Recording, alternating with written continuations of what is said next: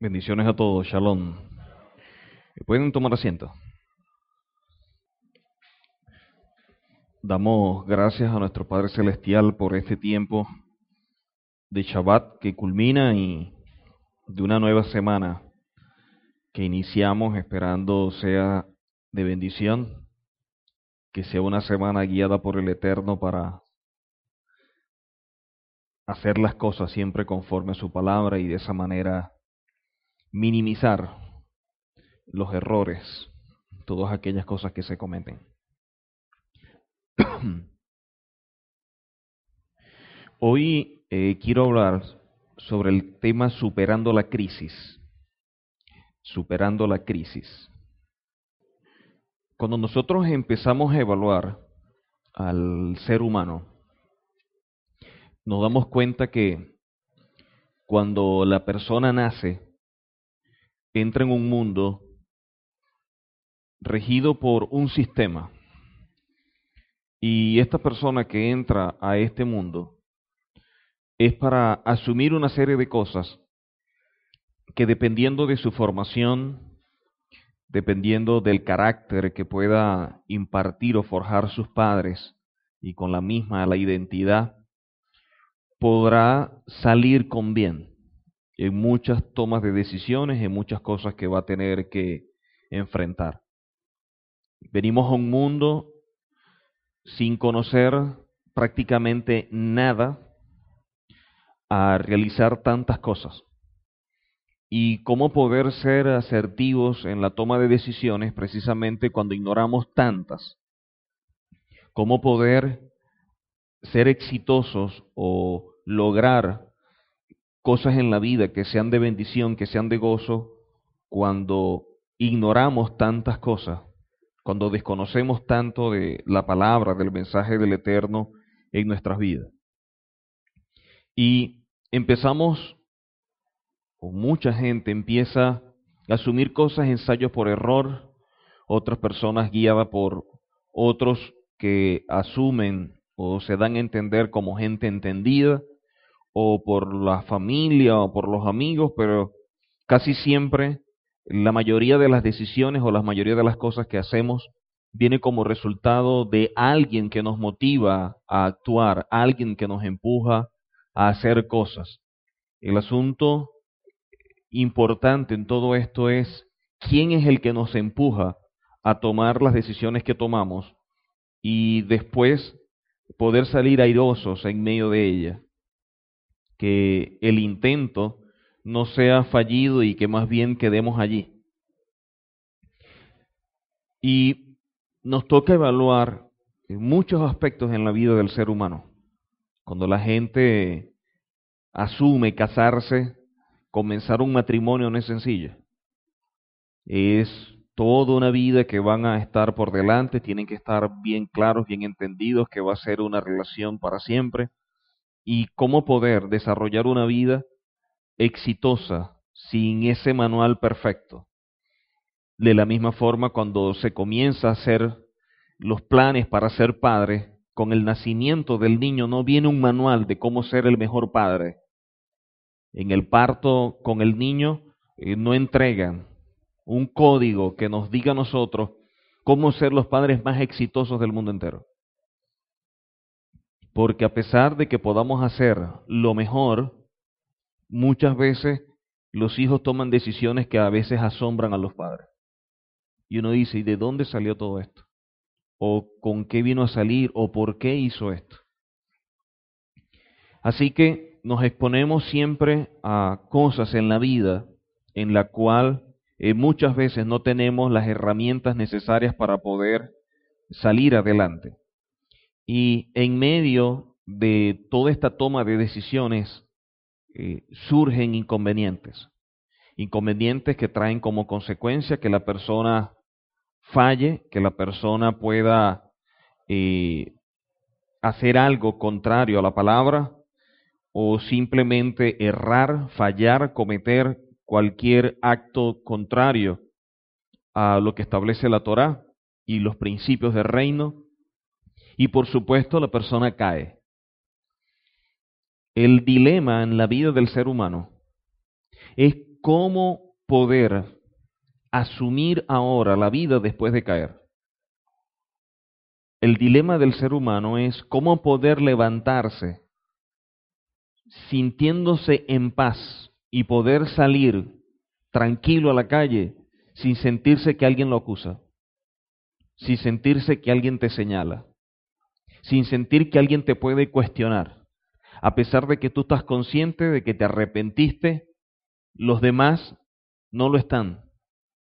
Y cómo poder sobrellevar eso y cómo poder levantarse tranquilo, en paz, con gozo y decir, este es un nuevo día, un nuevo amanecer, hoy comenzamos a hacer otras cosas diferentes. El pasado es pasado. Para la persona sí, pero ¿y los que están afuera? La gente que está en el mundo, la gente que te vio caer en ese momento, la gente que te vio haciendo cosas. ¿Cómo poder caminar, cómo poder transitar en el mundo sin sentir ese cargo de conciencia, ¿no? Sin sentir ese peso sobre el ser humano, que de alguna manera te va menguando. El grave problema es que no solamente se cae una vez, sino que hay gente que puede fallar una y otra y otra y otra. Y en la medida que va fallando, levantarse y caminar se va haciendo más difícil. Porque pareciera que a todo el mundo le debes algo, o pareciera que poder salir es lo difícil, provoca más bien estar como que encerrado. Y es que primero empezamos encerrándonos en nosotros mismos. Porque a veces nosotros nos sentimos como que satisfechos o nos sentimos tranquilos más con la gente que con el propio Señor. Nos preocupa más lo que pueda decir el hombre que lo que pueda decir el Padre. A pesar de que decimos que amamos al Señor y servimos al Señor y que lo importante es lo que piensa el Señor, sin embargo, de alguna manera causa cierta presión lo que el ser humano pueda decir de mí. Entonces, ¿cómo poder superar esa crisis? ¿Cómo poder superar la preocupación, la tensión, el estrés de que en un momento dado tienes que verte en una situación que de alguna manera tiene relación con algo del pasado? que tiene relación con algo que viviste o que experimentaste. Eso es lo duro. Lo difícil, lo fuerte es aquella persona que comenzó una relación y lo dio todo por esa relación. Amor, tiempo, dinero, todo. Dejó a lo mejor el trato con amistades, cambió muchos hábitos, dejó cosas que le gustan por amor a aquella persona se transformó y de alguna manera ha vivido para esa persona. Y así desarrollaron una relación y mañana dicen, hasta aquí llegó. Esta relación se acabó, dice el otro. ¿Cómo una persona, después de haber dado tanto, de haber hecho tanto, puede superar esa crisis, ese vacío? Porque la pregunta que se puede hacer la persona es, ¿en qué fallé? ¿Qué dejé de hacer? ¿O fue que hice mucho? ¿Dónde estuvo el error? Lo más fuerte no es la pérdida la ruptura de la relación. Lo más difícil es cómo poder comenzar otra.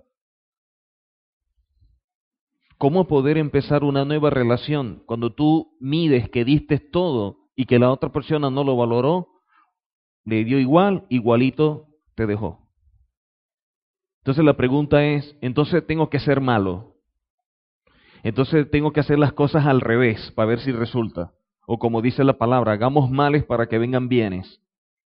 Entonces en vez de ser esa mujer anegada, voy a ser descuidada. En vez de ser esa mujer amorosa, voy a pelear más bien. En vez de entonces ser esa mujer compasiva, comprensiva, voy a ser más bien indiferente. Si está, está, y si no está, me da igual ahora voy a actuar así, para ver si entonces resulta. la pregunta es, la otra persona que viene, ¿qué culpa tiene del pasado que usted y yo vivimos? Porque puede venir una persona que en verdad puede ser el ideal, pero tenemos tantas cosas encima que lamentablemente a alguien le vamos a pasar la factura. Entonces, ¿cómo poder decir, ahora voy otra vez de igual a entregarme, voy a ser igual comprensivo, voy a ser igual amorosa, me voy a ceder, después de pasar por lo que se pasó? ¿Cómo volver a creer? ¿Cómo volver a tener confianza? ¿Cómo tener esa paz, esa seguridad de que ahora esa relación sí va a ser para siempre? Y el asunto no son las ilusiones que nosotros mismos compramos, inflamos. El grave problema es cuando viene la desilusión. Mientras más inflemos el globo, más crece, pero también explota. Entonces la gente empieza a ilusionarse de tantas cosas, pero cuando viene la desilusión, cuando viene ese momento amargo, ¿cómo poder superarlo? ¿Cómo salir adelante?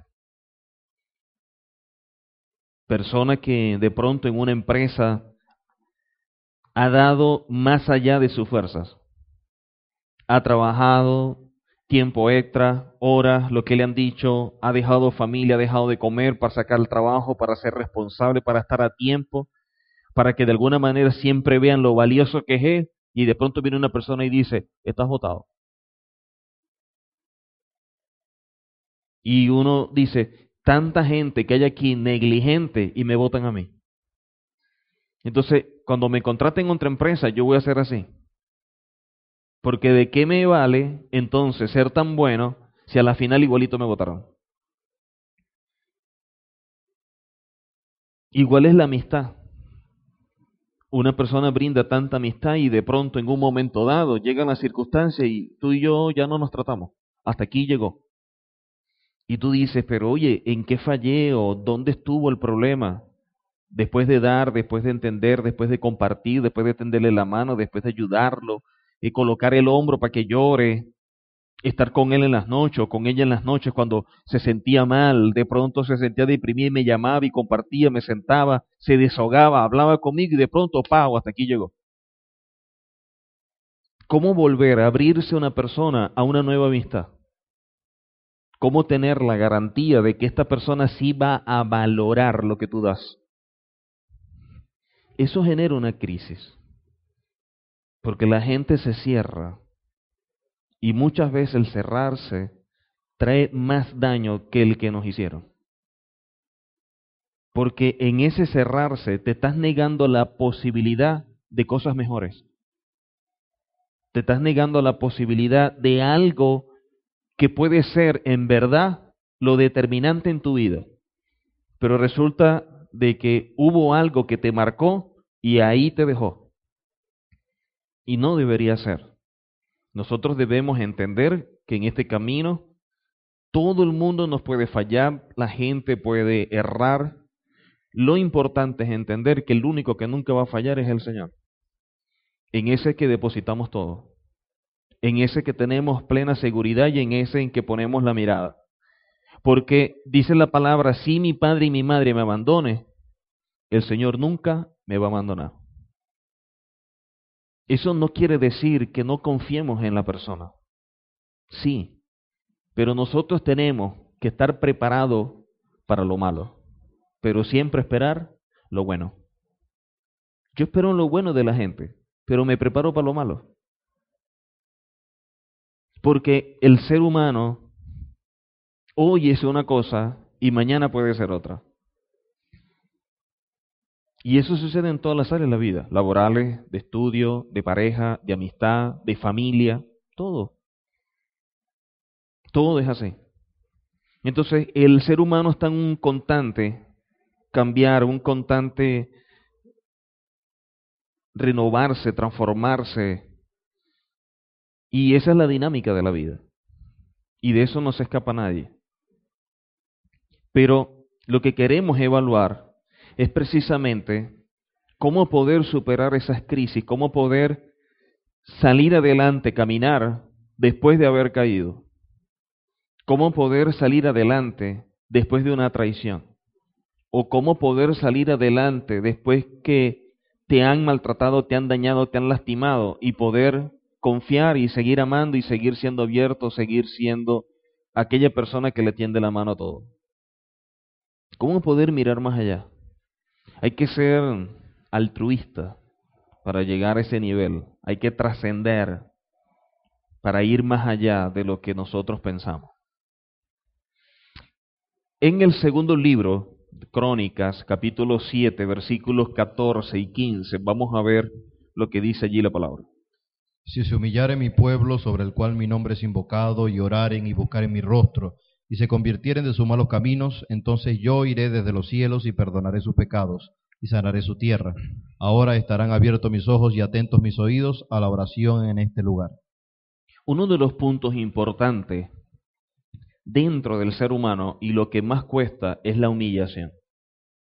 El humillarse muchas veces es difícil y a veces la respuesta puede ser sencilla porque es verdad que todos fallamos, pero hay gente que falla en mayor proporción que otros. Hay unos que cometen grandes errores, hay unos que cometen menos errores, pero el asunto es que sea grande o pequeño, la gente se siente mal con lo que ha hecho, la gente se siente indispuesta con lo que ha sucedido en su vida y por lo tanto quiere ir más allá. Pero para poder ir más allá, el secreto o una de las cosas que tenemos que aprender es la humillación. Y es verdad que hay gente que puede fallar y en medio de su falla darse cuenta del error y poder tomar decisiones radicales para mejorar su vida, porque algo dentro de sí le dice que tiene que seguir adelante. A pesar de las cosas que se presentan en la vida, a pesar de los señalamientos y los cuestionamientos, poder demostrar al mundo que están equivocados. Y que es verdad que podemos fallar, pero también es verdad que corregimos y cambiamos. Y más que el mundo nos dé una oportunidad, aprender a darnos una oportunidad nosotros. Porque el mundo no nos la está negando, somos nosotros los que nos las negamos. Porque esa persona que está por X lugar no te está impidiendo que tú puedas rehacer tu vida. Somos nosotros y dentro de nosotros un juez y un verdugo que hay que nos impide poder desarrollarnos, que nos impide poder crecer, que nos impide poder salir adelante y darnos una oportunidad. A veces nosotros somos tan estrictos con nosotros mismos. A veces somos tan exigentes. A veces es verdad que necesitamos dar más allá, pero a veces nos colocamos unos niveles de expectativa que estamos conscientes que no vamos a llegar. A veces nosotros colocamos metas imposibles y por supuesto que vamos a fallar, porque en vez de pensar por lo colocarnos una meta a corto plazo o pequeño para ir practicando y desarrollando carácter, a veces nos establecemos metas y objetivos que nunca vamos a poder alcanzar de la noche a la mañana. Y por eso es que viene la frustración. Porque claro que vamos a fallar. Claro que vamos a cometer errores y para eso debemos estar preparados. Pero lo que tengo que hacer es establecer objetivos que sean más claros, que sean más acorde con mi realidad. No querer ir más allá de lo que en verdad yo estoy capacitado para hacer. Pero después que llego a eso y lo cumplo, trazarme otra meta y trazarme otra meta y trazarme otra meta. El asunto es que a veces nos trazamos metas que son difíciles y por supuesto vamos a caer o por supuesto que vamos a fallar. El asunto es que el ser humano se va desgastando. Hoy falla, mañana falla, mañana falla, mañana falla. Entonces llega un momento en que como que, oye, ¿para qué voy a seguir? Si a la final siempre voy a fallar. ¿Para qué otra vez comenzar? Si yo otra vez caí. ¿Y para qué? ¿Y para qué? Entonces empezamos a cuestionarnos, empezamos a culparnos, y en vez de vernos como nos ve el Señor, de alguna manera empezamos a comprar todo aquello que el maligno quiere sembrar en nosotros. Y terminamos creyéndole más al maligno que al mismo Señor. Si algo claro ya en la escritura, cuando nosotros vemos todos los personajes que están en la Biblia y que hicieron grandes cosas, es que lo grande en ellos no fueron ellos mismos. Lo grande en ellos fue el Señor que los escogió a ellos. Porque es que el Señor cuando lo escogió no pensó que ellos no iban a fallar. Él lo que esperó es que ellos terminaran con lo que Él había establecido en ellos. Que cómo corrieron esa carrera Por supuesto que con aciertos y desaciertos. ¿Que cómo empezaron? Empezaron de una forma. El asunto es poder terminar. Poder terminar. Por eso es que el mismo Mesías dice que si el ojo te es ocasión de caer, entonces sácalo. Porque es mejor entrar sin un ojo, sin un brazo, que quedarse afuera. Quiere decir que para ser parte de ese reino muchas veces hay que hacer sacrificios, sí, es una realidad. Pero más que esos sacrificios, entre comillas, es poder entender cuál es la demanda que realmente nos está haciendo el Señor. ¿Qué es lo que realmente espera el Señor y hasta dónde yo puedo llegar realmente? Porque si yo fui hecho para dar un 30, yo jamás me voy a poder establecer una meta de dar al 100, porque jamás la voy a llegar. Y toda mi vida y toda mi carrera va a ser frustrado. Una persona, una vez, parafraseado por mí porque no recuerdo muy bien el refrán, con un arco y una flecha quería pegarle a un, a un animal, un águila o algo así. El asunto es que le dijeron, si quieres pegarle a él, apúntale a la luna. Es verdad que a la luna no le va a pegar, pero al animal sí. Quiere decir que a pesar de que te coloque un objetivo muy largo, al primero que vas a alcanzar es el que está más cerca. Apúntale a la luna y le pegas al animalito. Y nosotros muchas veces los objetivos que nos trazamos o los ideales que tenemos, a veces en verdad no son ajustados a realmente lo que somos o el carácter que tenemos o la identidad que tenemos. Con eso no quiero decir que no tengamos metas, que no tengamos grandes sueños. Sí, podemos tenerlo, pero los sueños que no sean subjetivos, que no nos llenemos de tantas ilusiones vanas, que a veces lo que hacen es crear en nosotros falsas expectativas, una falsa esperanza, y después cuando veamos la realidad, después cuando chocamos contra la pared, entonces viene la frustración. Y después cómo poder superar eso es lo que nos cuesta. Cuando uno le toca orientar parejas, personas, indistintamente padres, hijos, a tanta gente que uno tiene que orientar en la vida, y más cuando uno está de este lado, qué difícil es poder hacerle ver a alguien lo que realmente es cuando tiene un problema de autoestima. Es difícil. Porque la gente tiene un concepto de sí que no es. Y que tú le quieras decir a él realmente cómo es cuando ni él mismo lo acepta, eso es fuerte. Eso es durísimo. Para superar las crisis es imprescindible entender que es necesario liberar tus emociones dolorosas y aceptar que los hechos del pasado no podrán cambiar, pero sí tu actitud hacia ellos. Usted y yo jamás vamos a cambiar el pasado. Jamás. Por más que queramos, por más que tengamos ese sueño de volver a tener X edad para no cometer los errores. No, a lo mejor volvemos a esa misma edad y volvemos a cometer eso. O cometemos otro. Nosotros el pesado no lo vamos a cambiar. Nunca. De hecho, quedan las huellas, quedan las marcas. Y a pesar de que la herida, la cicatriz no nos duele, sin embargo la cicatriz nos recuerda y nos proyecta a un momento, a un tiempo en el cual hicimos cosas que para nosotros no son de nuestro agrado. Pero la herida no duele, pero sí nos proyecta ese momento, a eso que vivimos y de alguna forma en un momento dado pasamos el tramo amargo. Porque a pesar de que el tiempo ha pasado, sin embargo dentro de nosotros está, si yo eso no lo hubiera hecho,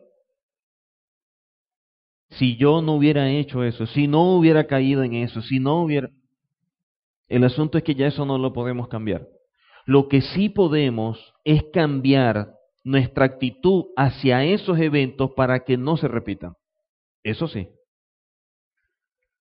Conocerás también que Adonai tiene cuidado de tu vida en el momento de angustia y dolor, porque Adonai consuela por medio de su Santo Espíritu, y eso es una realidad. Es verdad que pasamos por situaciones, pero en ningún momento el Señor nos desampara. Nosotros nunca hemos visto gente en la Escritura que a pesar de los errores que pudieron llegar a cometer, el Señor los abandonó. Siempre el Señor dio una oportunidad, siempre el Señor les habló, siempre el Señor fue comprensivo, siempre el Señor movió su misericordia precisamente para bendecir, a pesar de los errores. Olvidarás tu aflicción como aguas que han pasado las recordarás. Tu vida será más radiante que el mediodía y hasta la oscuridad será como la mañana. Jot 11, 16 y 17. Y es verdad que uno olvida la aflicción porque, así como las aguas que han pasado, nosotros recordamos esas cosas de aquel momento. Y nos quedan para reflexión, nos quedan simplemente como vivencia, como experiencia. Y si algo yo he aprendido en la Torá, es que siempre de la tiniebla sale luz. Siempre de lo malo algo bueno se aprende. Siempre de lo malo alguna experiencia nos queda y podemos revertir las cosas. Cuando el mundo estaba en caos, cuando el mundo estaba en medio de las tinieblas y dice que el Espíritu del Señor se movía sobre la faz de las aguas, en ese momento de tinieblas, ¿qué vino? La luz. Nosotros no nos podemos quedar en medio de las tinieblas. Nosotros tenemos que aprender a superar las cosas que vivimos o los errores que cometemos y seguir adelante con humildad y con atención a los pasos que damos para no incurrir en las mismas faltas. Pero no quedarnos encajonados en ese momento, sino poder superarlo y seguir adelante. Que la gente nos critique, siempre nos van a criticar. El Mesías, por más que hizo lo que hizo conforme a la Torá, todos lo criticaron. Todos. El Mesías, todo lo que dio, toda la palabra que enseñó, todo el amor, toda la comprensión, todo lo que pudo impartirle, al final lo dejaron. Los discípulos lo dejaron. Cuánto amor, cuánta entrega, cuánta pasión por ese hombre que era prácticamente su mano derecha y lo traicionó. Si eso se lo hicieron al Mesías, ¿cuánto más a nosotros? Y si eso el Señor lo pudo superar y dijo claramente que eso vendrá también sobre nosotros, entonces a veces, ¿por qué, no, ¿por qué nos llega a asombrar las actitudes de los seres humanos? ¿Por qué nos asombramos con las cosas que otras personas hacen? Oye, mire lo que hizo fulano, o mire lo que hizo, mire lo que es. Si la misma palabra dice que eso va a suceder. O nos establecemos falsas expectativas, o no estamos entendiendo lo que dice la Escritura.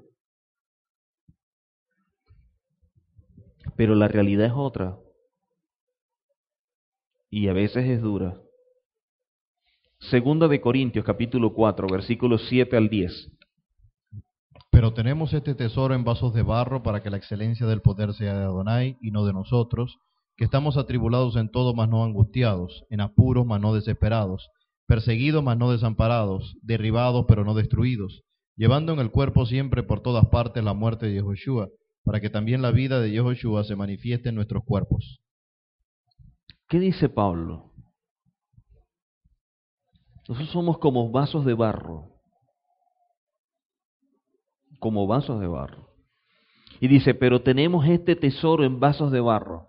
Y dice, para que la excelencia del poder sea de Donai y no de nosotros.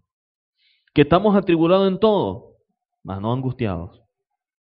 Que en apuro, mas no desamparados. Perseguidos, mas no desamparados. Derribados, pero no destruidos Y eso es una realidad. Que pasemos por angustia, que pasemos por apuros, que seamos perseguidos, que nos derriben, que digan cualquier cantidad de cosas, eso es verdad. Pero a todo eso siempre hay una respuesta. No dice angustiado y quedan los puntos suspensivos como que a ver cómo salimos del problema. O atribulados y no hay una respuesta. O en apuros o derribados y ahí nos deja. No, no. Siempre hay una respuesta para todo. El asunto es poder hacer uso de ella y entender que si estos hombres pasaron por todo esto, nosotros también, nosotros no estamos exentos de eso. Nosotros no vamos a llegar en un momento que aceptamos al Señor y de pesa vamos a hacer un puente que nos va a llevar a su costa. Eso es mentira. La realidad es tan fuerte que dice la Escritura que si los días no son acortados, aún los escogidos pueden salirse del camino. Entonces la presión y la situación que viene no es la mejor. Lo que viene cada día va a ser más fuerte, porque el que no esté entendido de alguna forma lo van a querer sacar del camino. De alguna manera, Satanás va a querer desviarte. Y Satanás, para desviarte, no te da una mentira. Te disfraza una verdad. Porque cuando nosotros vemos a Satanás tentando al Mesías, lo tentó con la misma palabra. Así está escrito. Y le lanzaba una. Pero el Mesías también le respondía con escritura. Pero escrito está. Y Satanás le decía, pero haz esto porque la palabra dice,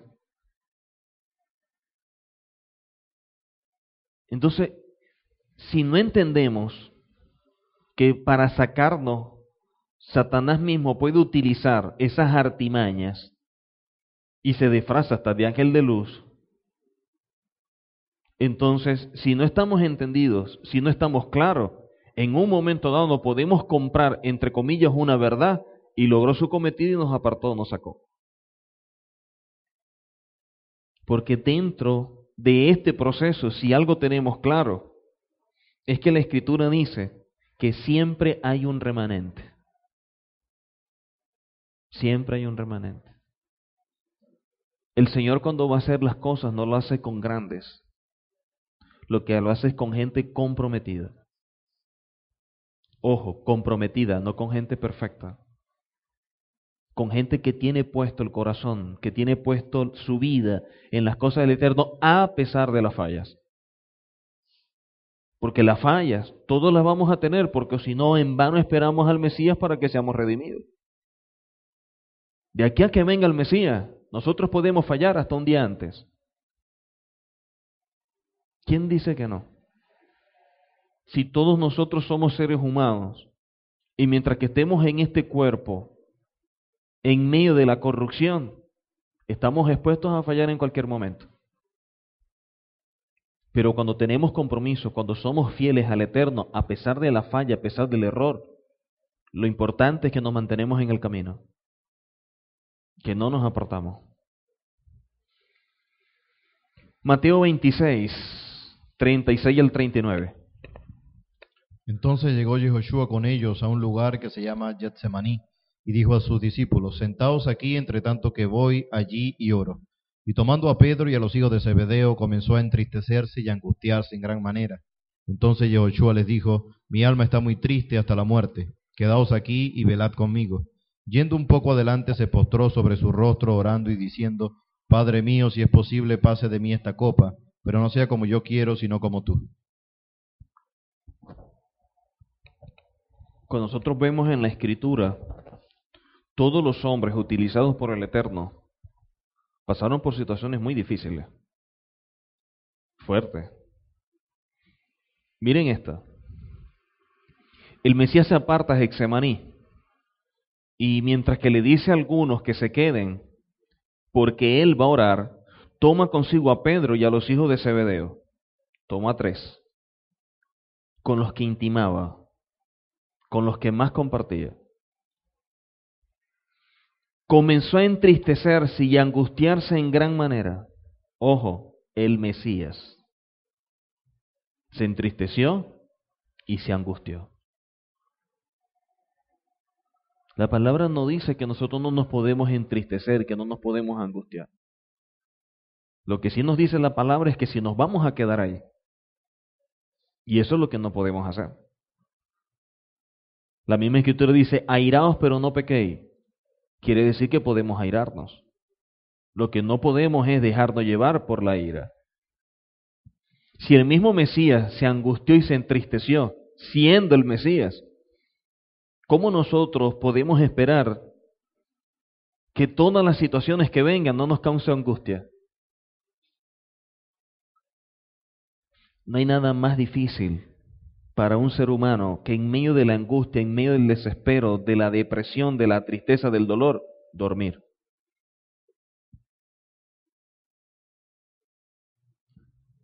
porque te quieres agarrar de algo que te dé paz y dentro de tu mente hay una batalla, hay una guerra campal que te bombardea con miles de cosas, miles de situaciones. El error que cometiste dentro de tu mente pareciera que fuera una película que se repite y se repite y se repite y se repite y se repite y se repite. Y te atormenta cada vez más. Entonces poder conciliar el sueño la persona quisiera tener el poder de sacarse eso de la mente para que no lo atormente. El asunto es que mientras más quiere olvidarlo, lo que estás afianzándolo más. Mientras más quieres evitarlo, lo que estás es haciendo la marca más profunda. Y eso yo no lo leí en un libro, ni fue un cuento que me echaron. Eso yo lo he vivido porque eso es lo más duro que pueda haber. Poder superar lo que en tu mente está sucediendo y tú querer controlar la mente y decir, no voy a pensar más en eso. Y voy a seguir adelante. Y en medio de la angustia, clamar al Eterno y pedirle, Señor, si tu palabra dice que la paz que tú nos das es mucho más grande que la paz del mundo, ¿dónde está esa paz? Si tu palabra dice que el gozo es una fortaleza, fruto del Espíritu, ¿por qué perdí el gozo? No es que no pasamos por situaciones, todos pasamos por situaciones. El asunto es cuál es nuestra actitud frente a esa situación. ¿Qué es lo que vamos a hacer con esa situación? ¿De qué manera la vamos a poder sobrellevar? Entonces, Yehoshua les dijo, mi alma está muy triste hasta la muerte. Mi alma está muy triste hasta la muerte. Imagínense el nivel de tristeza. Quedaos aquí y velad conmigo. Yendo un poco más adelante, se postró sobre su rostro, orando y diciendo, Padre mío, si es posible, pasa de mí esta copa. Aquí vemos una persona que está mostrando su verdad. Su verdad es que hay una gran responsabilidad y de alguna forma, Señor, quítamela. De alguna manera evadir la responsabilidad. De alguna forma entender que la exigencia a lo que nos está llevando el Eterno es un asunto que en verdad es fuerte. Pero ahí no quedó todo más allá de cualquier cosa, entender que hemos sido comprados con el Señor y que por lo tanto no nos pertenecemos a nosotros mismos y nuestro compromiso tiene que ser con Él. Es verdad que dijo, pasa de mí esta copa, pero luego dice, pero no sea como yo quiero, sino como tú. Yo puedo caer y cometer un error. El asunto es, ¿voy a hacer las cosas como yo quiero o voy a hacer las cosas como Él quiere? Si algo tengo claro, es que Él no quiere que yo me quede estancado. Si algo tengo claro, es que no me meta allí, en medio de ese abismo de conmiseración, de tristeza, de dolor, sino que todo lo contrario, saque fuerzas como el búfalo. ¿Por qué la escritura nos dice que el Señor nos da fuerzas de búfalo. Porque cuando empezamos a ver la vida del búfalo, el búfalo empieza a pelear con otro y luchan y se dan de cabeza. Y en el momento en que el búfalo siente que en verdad el otro le está ganando, él prácticamente pareciera que se entregara, se rindiera y se echa. Y en el medio de ese echarse, lo que está es agarrando fuerza. Y el otro piensa que lo tiene dominado. Se confía y cuando se acerca, el otro se levanta de golpe. Así pasa. Nos golpea la vida, nos golpean las situaciones y pareciera que vamos menguando. Pero en el momento que supuestamente estamos menguando, ahí es cuando viene el poder sobrenatural del Eterno, para darnos fuerza del búfalo y poder levantarnos a pesar de todos los golpes que hemos recibido. Eso lo aprendemos de la palabra. Poder entender cómo el Señor nos muestra tantos principios, tantas cosas en la Escritura. Porque en la Escritura no hay ninguno que esté exento de no haber fallado. Todos fallaron desde Adán hasta el final. Todos fallaron, en mayor o menos proporción, pero todos fallaron. El crecimiento espiritual. La existencia de problemas en nuestras vidas implica un desafío. Responder a ellos experimentando un proceso de crecimiento espiritual. Entonces, dentro de la Torá, los sabios lo que establecen es que nosotros podemos crecer espiritualmente mucho más en medio más bien de los problemas. O sea, la visión de un judío en medio de la crisis del problema no es destruirse, es crecer. La crisis no viene para que tú la tomes como ese punto que hace que caigas, sino al contrario, que sea más bien el que te dé la fuerza para poder pasar por encima y crecer. Por lo tanto, cada crisis, cada situación que viene, simplemente el Eterno te está diciendo, es tiempo de crecer. Es tiempo de crecer. Porque precisamente lo que nos hace creer son las situaciones adversas y eso nos ayuda a tener un mayor entendimiento de la realidad de la vida y poder afrontarla. Todos estamos expuestos a situaciones fuertes. Todos. No hay nada más duro que ser confrontado con una verdad que se te escapa de tus manos. ¿Cómo poder asumirla? Es tiempo de crecer. No es tiempo de ser destruido, no es tiempo de caer. Al contrario, es un tiempo de levantarnos, es un tiempo de salir adelante, porque la vida continúa. Y tenemos que aprender a darnos otra oportunidad hasta que venga el Mesías.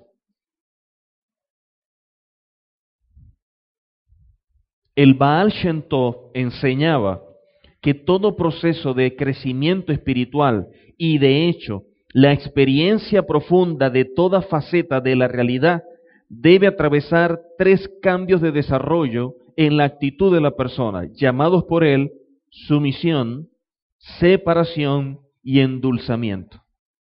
La sumisión es llevar el ego a ese lugar de humildad que es la base de toda percepción honesta de la realidad y nuestra relación hacia él hasta que logremos neutralizar el ego, éste interpondrá sus propios intereses entre nuestro yo verdadero y nuestra percepción objetiva de nuestros problemas. Eliminar la autoimagen receptiva derivada del ego nos permite desasociarnos, es decir, separarnos de nuestro problema. Cuando nos separamos del problema y dejamos de definirnos en términos del mismo, el bien en nosotros comienza a relucir y adquirimos la claridad de la objetividad, podemos entonces proceder a endulzar el problema resolviéndolo. Podemos evaluar el mal en la luz positiva del bien que está entremezclado con él. Baal Shem ¿Qué es lo que nos trata de decir? Cuando viene el problema, tener la objetividad para aprender a separarlo y poder ver con objetividad cuál es el problema y de qué forma lo vamos a atacar. Y después de identificar el problema y apartarlo, tenerlo allí y saber cuál es el problema. El problema es fulano, o el problema soy yo, o el problema es tal cosa, pero ya lo tengo identificado. Ahora yo puedo atacar el problema. Pero para eso, lo primero que tenemos que hacer es la sumisión. Y ahí donde está el problema. La altivez, el orgullo, hace que nunca veamos cuál es el problema. Nunca lo separamos. Yo leía, ayer no, anteayer, con Ruth, en el capítulo que leímos anteayer, cuando se dan orientaciones, y por lo menos en esta organización que se llama INENI, que está en Nueva York, que dan charlas y todo esto judíos, dicen que ellos empiezan a enseñar principios y empiezan a colocar ejemplos. Y dice, el grave error del ser humano es que está oyendo lo que se le está impartiendo y la gente siempre toma la decisión siguiente. Oye, eso está bien para fulano. Oye, esto le cae completico al sultanito. Y esto le va bien a Pedrito. Y dice, el grave error es que nosotros asumimos que nada es para nosotros.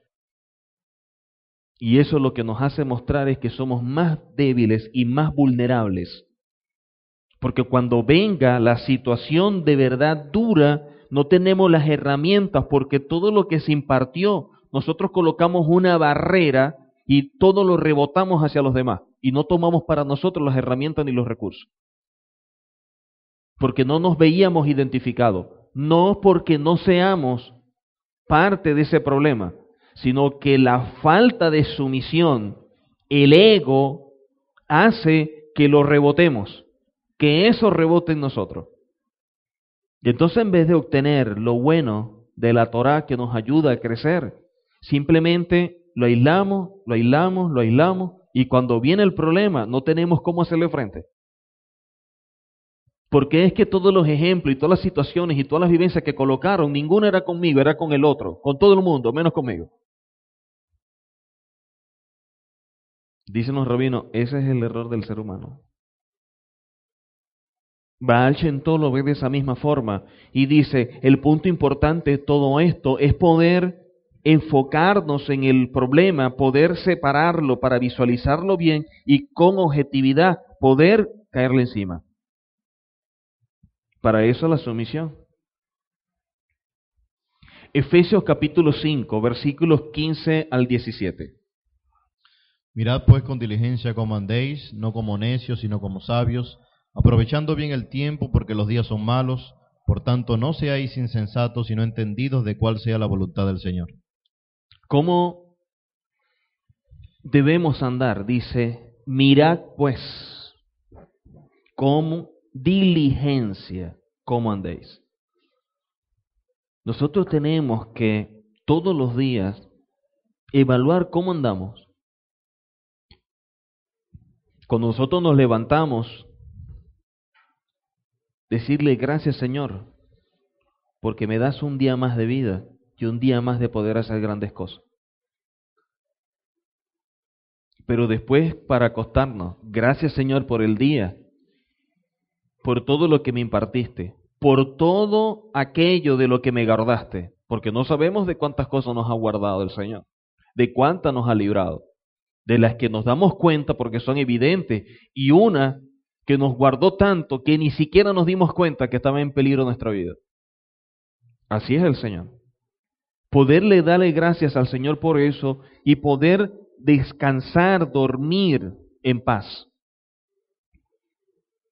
Porque muchas veces nos juegan la mala pasada de que a veces queremos acostarnos y empezamos a tener pesadillas y cosas, y cuando nos levantamos nos levantamos más cansados, porque toda la noche estuvo trabajando el subconsciente.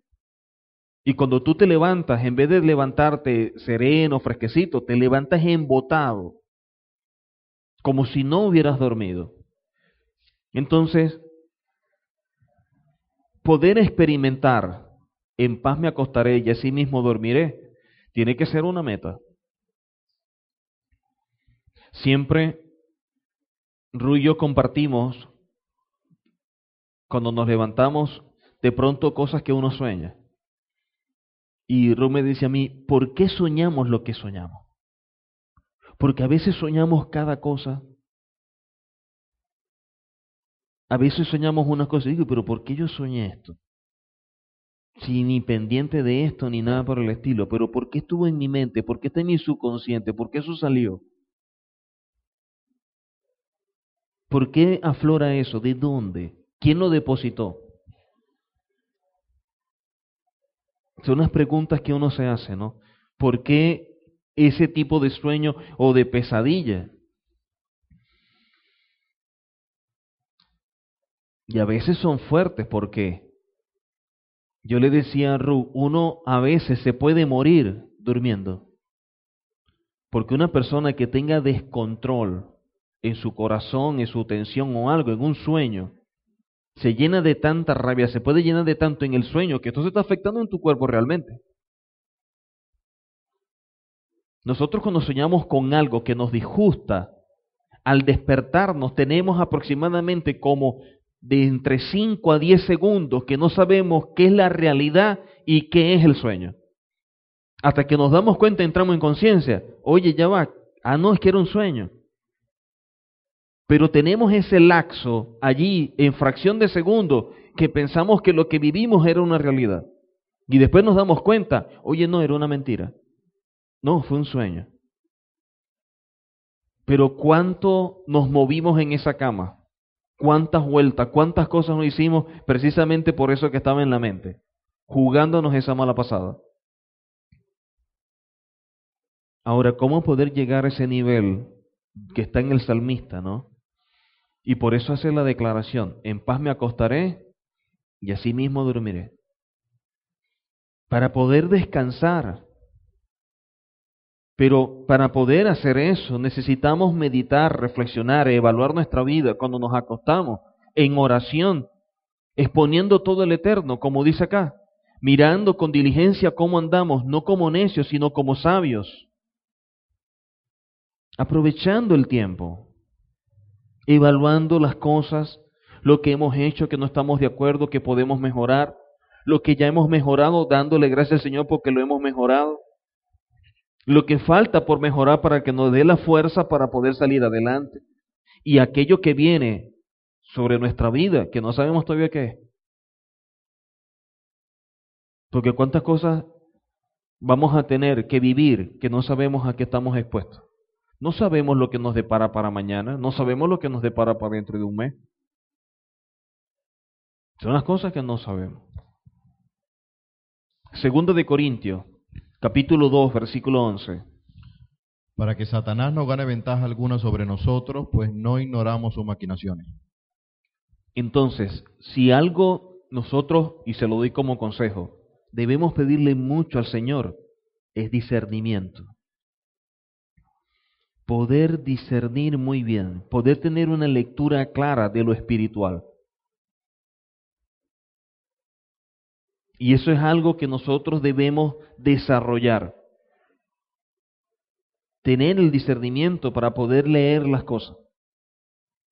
Esa es mi oración constante. Hay gente que le pide al Señor, oye, tantas cosas, y yo creo que uno de los más importantes es el discernimiento. Nos ahorraría tantos inconvenientes. Poder el discernimiento mostrarnos realmente qué hay en la persona y evitarnos tantos daños, tanta pérdida de tiempo. Y eso es un punto sumamente importante. Y a veces, a veces, no es que el Señor no te lo quiere evitar, sino que nos hacemos de oídos sordos que esa es otra verdad. Porque a veces es verdad que nosotros no vemos algo, pero los que están con nosotros sí. Y muchas veces tratan de evitar el daño, pero nosotros pensamos que no la sabemos todas. Yo mucha gente con la que he tratado en todo este tiempo que yo he estado con Ru, en muchas oportunidades Ru me ha dicho, yo de esta persona pienso esto. Es que yo de esta persona hay algo, yo con esta persona, no sé, pero no camino. Y todo el mundo chévere con la persona. Y yo, pero ¿por qué si no, no, no, no, no, es que hay algo que no me cuadra. Y apenas pasa el tiempo y ¡pum! se detona la cosa. Dice, ¿viste que tenía razón?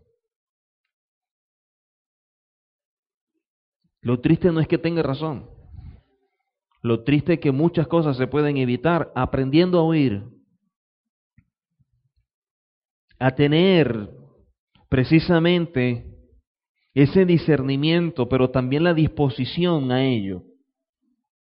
Porque cuando uno es pareja, uno es uno, valga la redundancia, con esa persona. Por lo tanto, lo que a mí me falta, o a lo mejor lo que yo tanto le pidió el Eterno para mí, se lo he dado a ella. Y como dice, son uno, ahí lo tiene. Entonces a lo mejor me falta discernimiento para entender que el discernimiento lo tiene ella. Pero como es mi pareja, ya, ya también lo tengo. Y siempre ha pasado así. Hasta el sol de hoy, hasta el sol de hoy, de verdad, nunca se ha pelado.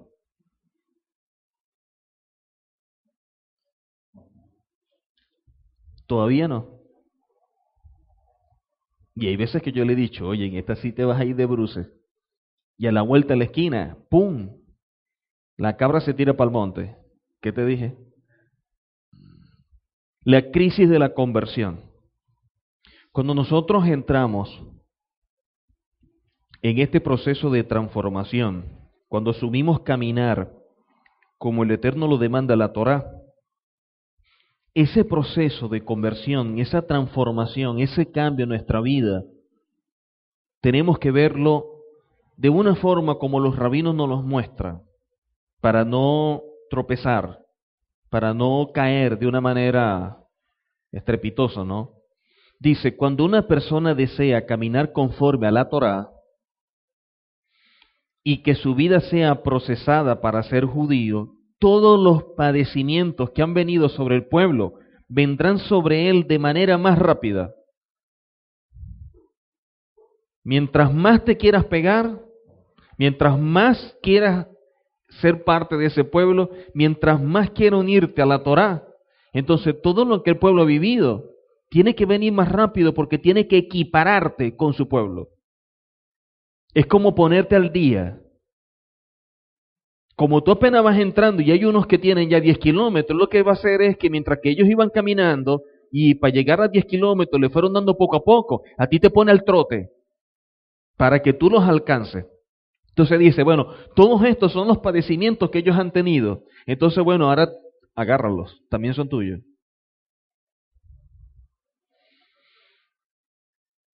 Es un proceso de purificación, pero a la vez de unificación con Adonai al forjar su identidad. Muchas veces la gente quiere asumir identidad de judío sin saber el precio que tiene que pagar como tal. No es ser judío, es estar consciente de qué es ser judío.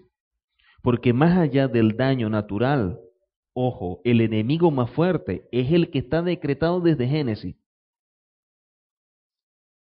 Te herirá en el calcañar, y esa guerra está trazada desde ese momento y de allá para acá ha sido sin cuartel. Ha sido una guerra constante. Una guerra precisamente para destruir, para sacarnos, para afectarnos. Porque más allá de lo terrenal, lo que vemos en este plano, está uno espiritual que no vemos y que es una realidad más grande que esta. Y eso es la que no se evalúa. El inmaduro o la persona que no tiene conocimiento, la persona que no ha sido formado con la Torah como debe ser, no entiende esto. Y toma esto de una forma esnovista, algo de momento, de moda, de que me parece, y no debe ser. Porque si hay algo claro en la palabra, son dos cosas. Uno, que el Señor no juega, y dos, Satanás tampoco. Así de sencillo. Entonces, cuando vienen las consecuencias de tu declaración, entonces tú dices, ¿por qué me está pasando todo esto? Ahí te das cuenta de que nunca entendiste lo que tú dijiste. Yo soy parte de un pueblo, como usted también lo es. Y estamos en un proceso de formación, de crecimiento, de aprendizaje, de muchas cosas que tenemos que cambiar, eso es una realidad. Pero más allá de lo que yo quiera hacer, que es una gran verdad y que es importante, es entender la forma en que lo voy a hacer. Porque atendiendo tanto la obra, llego a descuidar al Señor de la obra. Sentándome tanto en la letra, olvido el espíritu de la letra. Y la letra mata y el espíritu vivifica.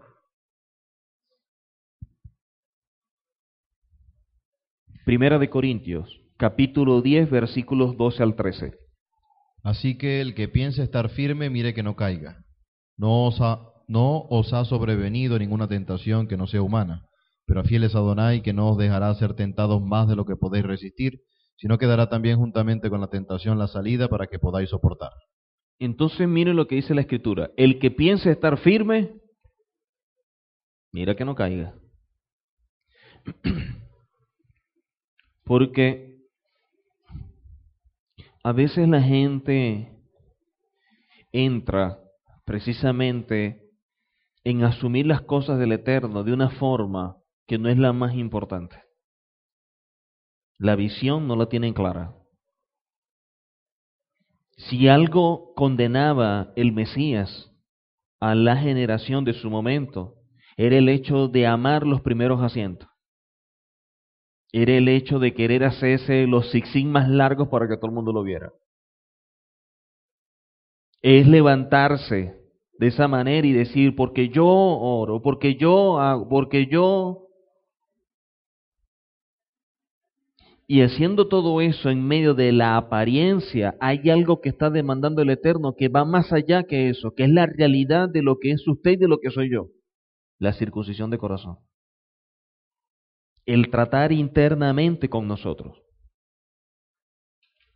Ese es el punto importante.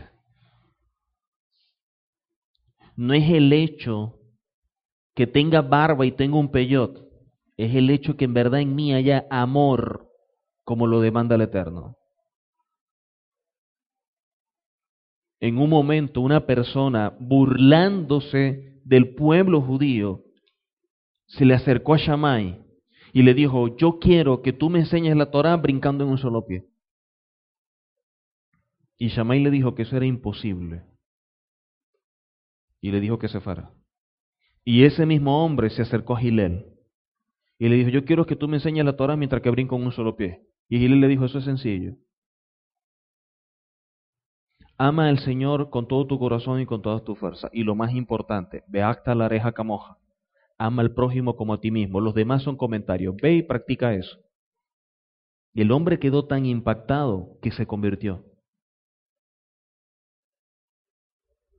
Él no le dijo, colócate esto o haz esto o haz aquello. No. La base en lo que está sustentada la Torah son en dos misbot. La relación con el Padre y la relación con el mundo. En eso está sustentado todo. Pero estos fariseos, lo que estaban pendientes era de aquel que tenía más dinero, de aquel que se sentaba de primero, de aquel que tenía la filactería más larga, de aquel que se jactaba de lo que era. Pero llegó uno entendido de quién es. Y viendo estos, los que estaban diciendo, ¿qué dijo ese hombre? Yo simplemente soy un pecador.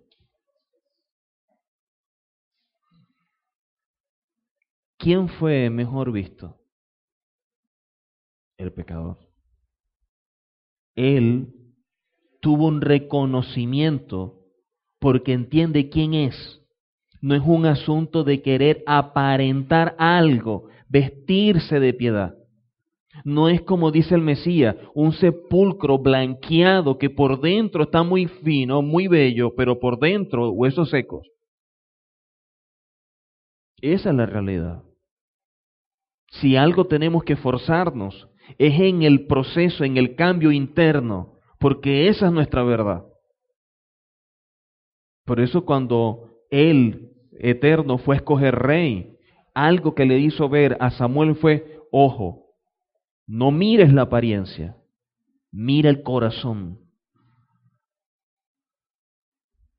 Por eso es que Pablo dice, judío no es el que lo es exteriormente, sino el que lo es interiormente. Porque si algo tiene claro el judío, es que él no dice que es judío. Porque eso es un asunto entre el Eterno y él. Él no tiene que estarlo vociferando. Él sabe lo que es. El grave problema es que muchas veces se cumple lo que dice Pablo. Al desconocer el misterio de la redención, trae eso como consecuencia la jactancia.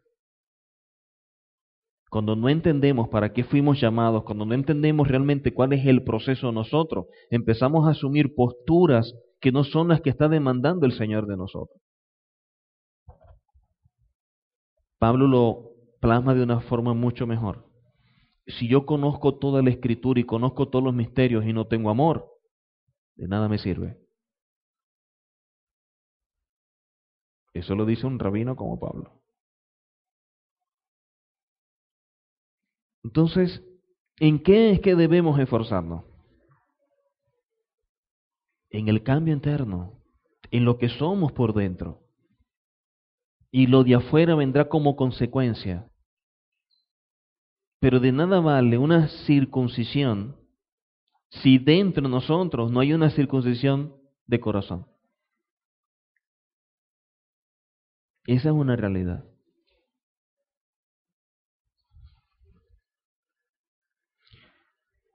No ha sobrevenido ninguna tentación que no sea humana.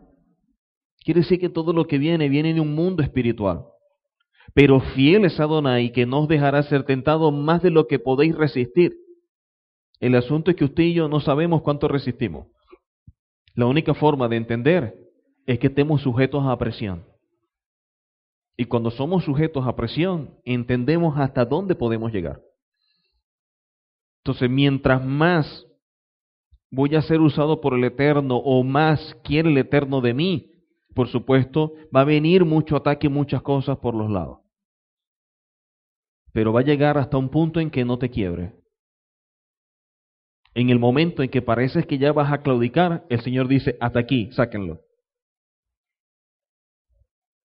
Entonces cuando pensamos que ya como que se nos va todo, que ya nos vamos a ahogar, que ya no damos para más, ahí viene la respuesta. Ahí llega el Eterno. Porque el Eterno nunca va a llegar antes ni va a llegar después. El Eterno va a llegar en el momento justo. Para el Señor, cuando colocaron a sus hijos dentro de la fosa de los leones, Él pudo haberlo evitado. Él pudo haber hecho que el que los estaba llevando muriera que cayera un rayo y matara a los leones. Él pudo haber hecho mil cosas. Sin embargo, ¿qué hizo el Eterno? Dejó que estuvieron en la fosa de los leones. Pero en la fosa de los leones se glorificó. No lo evitó, sino que lo llevó a un punto en que entienda quién está con él y a quién le pertenece él. El Señor no te evita la tribulación. El Señor no te evita el sufrimiento ni la situación. Al contrario, te expone a eso para que tú entiendas quién es el que está contigo y de dónde es que viene la respuesta, de dónde es que viene el pronto socorro. Y de esa forma entonces no queda la menor duda de que todo se lo debemos a Él y la gloria siempre será para Él. Cuando nosotros queremos que en verdad el Eterno actúe de una forma, yo aprendí algo muy claro, rendirme. Rendirme. Una persona que cae en arena movediza, la recomendación es, no se mueva. Mientras más te mueves, más te hundes. En el momento de la aflicción, en el momento de la situación difícil, ¿qué es lo que hacía David? A la cámara secreta. A buscar dirección, a buscar oración. No moverse, no desesperarse, no querer hacer las cosas. Ya va. La cámara secreta. Tómalo con calma. Poder pensar en frío, poder buscar dirección del Eterno, poder buscar esa paz, poder buscar ese gozo. Y después David salía. Muchos dirían, ese es un rey cobarde, cada vez que lo vienen a atacar se esconde. No, no se esconde. Y no es que sea cobarde, es que él sabe quién es el que lucha sus batallas. Yo aprendí a no luchar.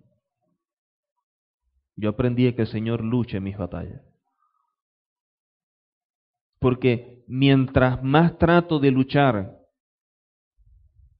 lamentablemente termino haciendo las cosas como yo quiero y queda uno de una forma muy subjetiva. Pero cuando es el Señor el que lucha por nosotros, las hace de la manera perfecta.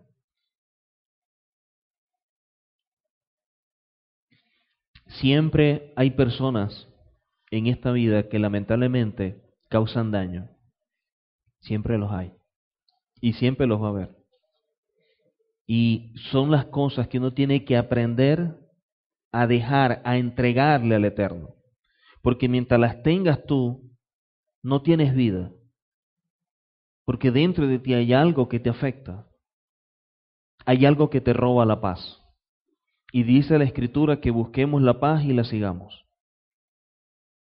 Si eso que me me causa daño, yo lo que tengo que agarrar y presentar eso delante del Eterno y dejárselo al Eterno. Y eso es lo que yo he aprendido en años sirviendo al Señor. Porque es la realidad, es lo que vivimos siempre. Mateo 26, versículos 33 al 35. Respondiendo Pedro le dijo, aunque todos se escandalicen de ti, yo nunca me escandalizaré. Y Joshua le dijo, de cierto te digo que esta noche antes que el gallo cante me negarás tres veces. Pedro le dijo, aunque me sea necesario morir contigo, no te negaré. Y todos los discípulos dijeron lo mismo. Aquí tenemos a Pedro, un hombre que dice, aunque todos se escandalicen de ti, yo nunca me voy a escandalizar. Y Josué le dijo, de cierto te digo que esta noche, antes que el gallo cante, me vas a negar tres veces. Y Pedro le responde, aunque me sea necesario morir contigo, no te negaré. Yo no me voy a escandalizar porque los demás se escandalicen. Yo no te niego si te nieguen los demás. Yo no te dejo si te dejan los demás. Pedro estaba muy convencido de eso. Pedro eso lo tenía muy claro. Lo dijo. Lo sostuvo y fue firme. Y la respuesta más bien a lo que le dijo el Mesías fue que si es necesario morir contigo, no te negaré. Mateo 26, 69 al 75. Pedro estaba sentado afuera en el patio, y se le acercó una criada diciendo, tú también estabas con Yehoshua el Galileo. Mas él negó delante de todos, diciendo, no sé lo que dices. Saliendo él a la puerta, le vio otra y dijo a los que estaban allí, también éste estaba con Yehoshua el Nazareno, pero él negó otra vez con juramento, no conozco al hombre. Un poco después, acercándose los que estaban por allí, estaban los, a los que por allí estaban, dijeron a Pedro, verdaderamente también tú eres de ellos, porque aún tu manera de hablar te descubre. Entonces él comenzó a maldecir y a jurar, no conozco al hombre. Y enseguida cantó el gallo. Entonces Pedro se acordó de las palabras de Yehoshua que le había dicho, antes que cante el gallo me negarás tres veces, y saliendo fuera lloró amargamente. ¿Dónde quedaron las palabras de Pedro? No me voy a escandalizar. así tenga que morir contigo, no te voy a negar. Lo negó tanto que lo negó hasta con juramento. Lo juró. Este es uno, no sé quién es, no lo conozco. No sé lo que dices.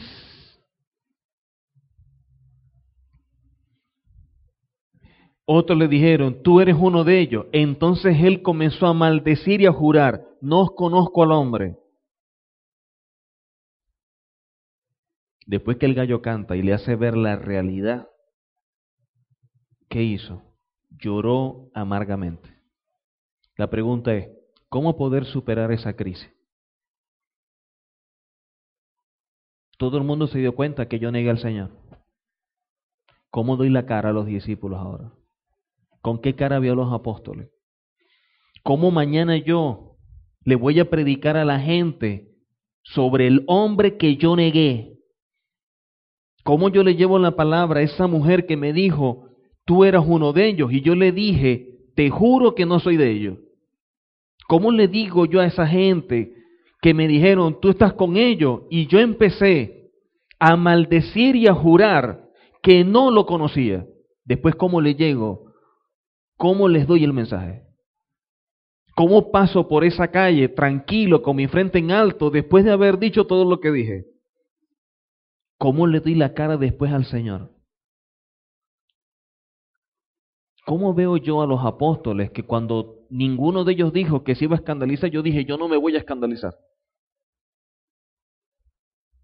¿Cómo le veo las caras a ellos después que yo dije que así tenga que morir contigo, yo no te voy a negar? Estoy vivo y te negué tres veces. ¿Cómo poder superar eso? Y fue precisamente ese hombre el que se levantó en un Shavuot y guiado por el Espíritu hubo un derramamiento sobrenatural y fue que él proclamó el mensaje. No escogió a Juan, no escogió a Jacobo, no escogió a otro, lo escogió a él. ¿Para qué?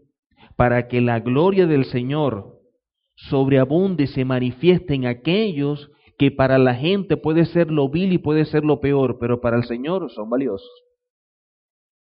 Que a pesar de que el mundo los pueda desechar, para el Señor no.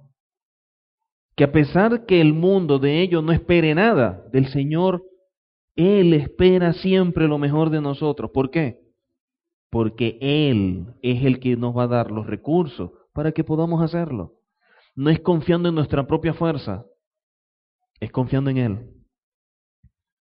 No es con espada ni es con ejército, es con su Santo Espíritu. Esa es la realidad.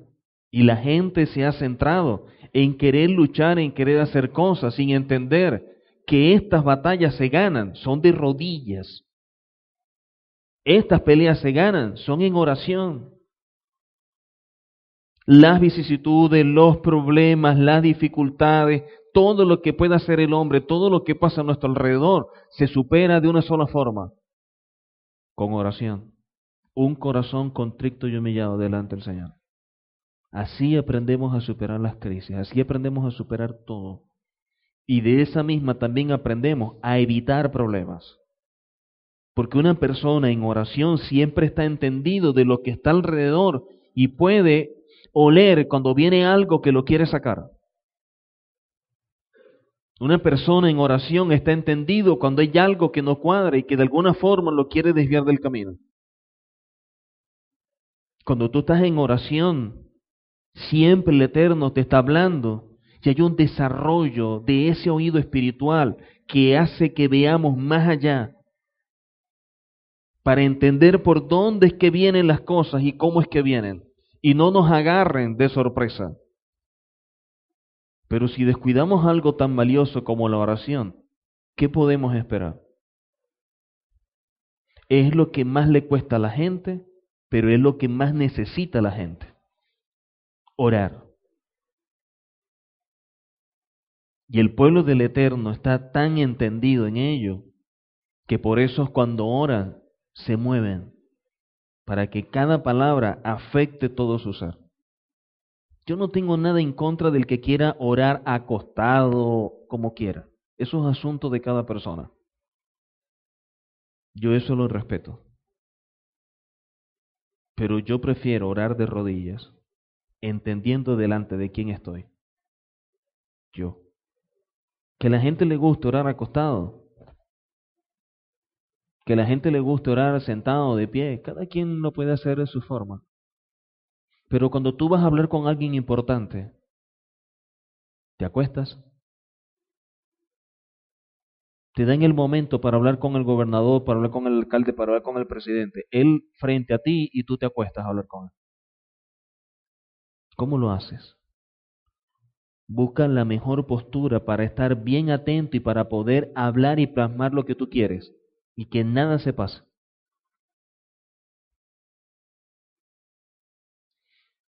Estadísticamente, por la gente con la cual yo he compartido tanto, el que ora acostado termina durmiéndose.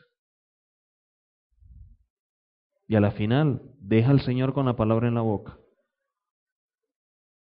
Porque el proceso natural después del cansancio todo el día te pasa factura. Eso es una realidad. Si yo quiero estar entendido de lo que voy a hacer y cómo lo voy a hacer, tengo que buscar el momento más propicio. Si ya cuando me voy a acostar es cuando yo tengo más sueño, no puedo dejar entonces la oración cuando me voy a acostar, entonces tengo que hacerlo una o dos horas antes. Que puedo estar entendido, que estoy bien, que no tengo tanto sueño y poder hacerlo. Pero a veces invertimos las mejores horas para cosas que no son precisamente las más relevantes. Entonces, después de ver televisión, después de hablar, después de hacer tantas cosas, ahora es con el Señor, pero ya estamos desgastados. Y ya lo que viene es el sueño, el cansancio, el agotamiento. Entonces, estamos tan agotados que lo hacemos rápido. O lo hacemos de esa forma. Pero cuando realmente tú quieres intimar, cuando realmente tú quieres buscar esa presencia, cuando tú quieres realmente hablar con el Eterno y que Él te hable, nosotros buscamos la mejor postura. Tenemos que buscar la mejor. Y la mejor precisamente es entendiendo con quién estamos hablando. ¿A quién le estamos hablando? Hay personas que dicen, oye, lo que pasa es que yo me arrodillo y me duelen las rodillas, me duele esto. Eso no hay excusa. Yo he visto gente bien anciana puesto de rodillas haciendo yoga. Eso no tiene nada que ver. Duele tanto. Coloca un ojín, coloca una almohada, coloca algo. Pero si en verdad quieres buscar del Señor, si realmente quieres algo en tu vida, precisamente paga el precio. Nosotros queremos respuesta a nuestra vida, pero de forma fácil, rápida, instantánea, sin pagar un precio, y eso es un error. Muchas veces las crisis no se superan solo, se aplazan, y eso es una realidad. Muchas veces las crisis no las superamos, sino que las dejamos allí, stand-by, las aplazamos. ¿Por qué? Porque se huye a las situaciones difíciles que vives o desilusiones que se experimentan, y eso no te hace crecer. En vez de enfrentar la situación, huimos. Y eso no resulta lo más favorable, eso no le da respuesta al problema. Lo que hace simplemente es dejar el problema ahí stand-by, pero a la vuelta a la esquina, ahí todavía está. Ahí está. No es evadirlo, no es aplazarlo. Y debemos entender que no todos están dispuestos a asumir grandes retos, y eso es una realidad. Pero mi vida va a llegar a el nivel de los retos que yo establezca para la misma. Por eso es que nosotros no podemos caminar más allá del nivel de revelación que tenemos. El nivel de revelación que yo tengo es lo que me ayuda a mí a caminar y a proyectarme en la vida. No es evadiendo la situación. es asumiéndola. El asunto es que para asumirlo, si algo nos enseña la palabra, es buscar dirección del Eterno, para saber cómo, para saber cuándo, para saber dónde es que vamos a asumir las cosas. Ese es un punto importante. La transformación del ser humano se da al lidiar con lo que enfrentamos día a día. Y eso nos ayuda a madurar. Por eso Israel es una gran familia, porque en medio de los problemas se unen más. Porque un padre, una madre, un hermano nunca serán un ex en la vida, porque hay un lazo que es superior a todo eso. ¿Cuándo usted ha visto a alguien que le diga, ese es mi ex padre? Esa es mi ex madre. Esos son mis ex hermanos.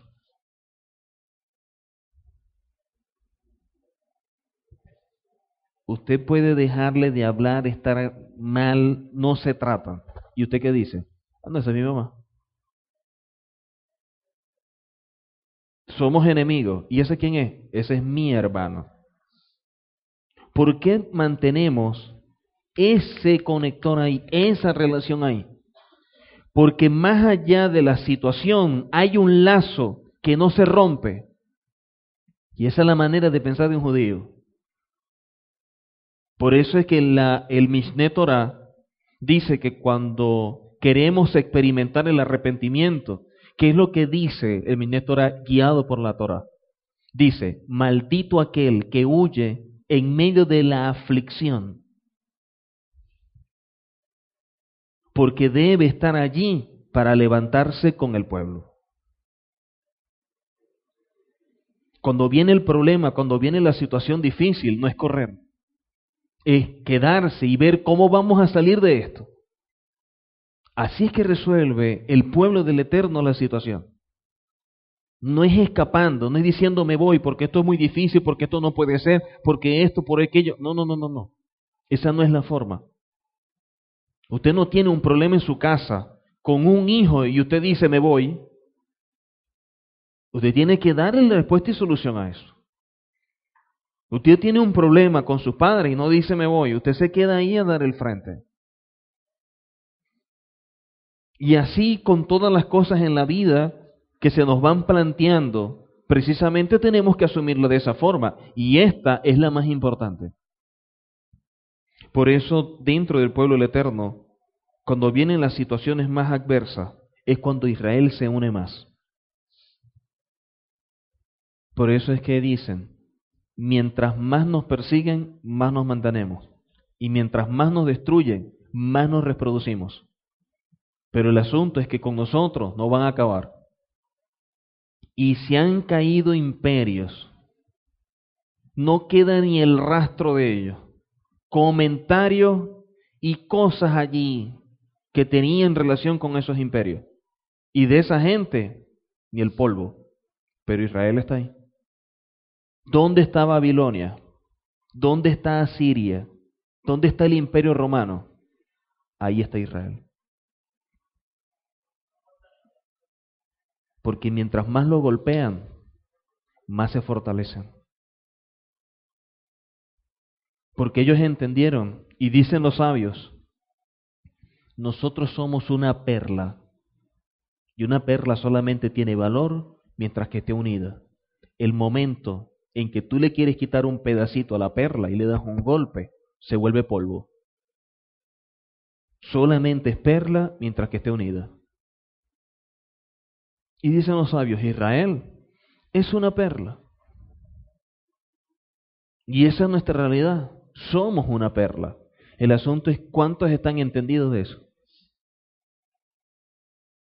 ¿Cuántos están entendidos de que tú y yo podemos tener una diferencia, pero ese no es el motivo para salir corriendo? Al contrario, es poder superar las diferencias y entender que por como somos seres humanos, siempre va a haber confrontación.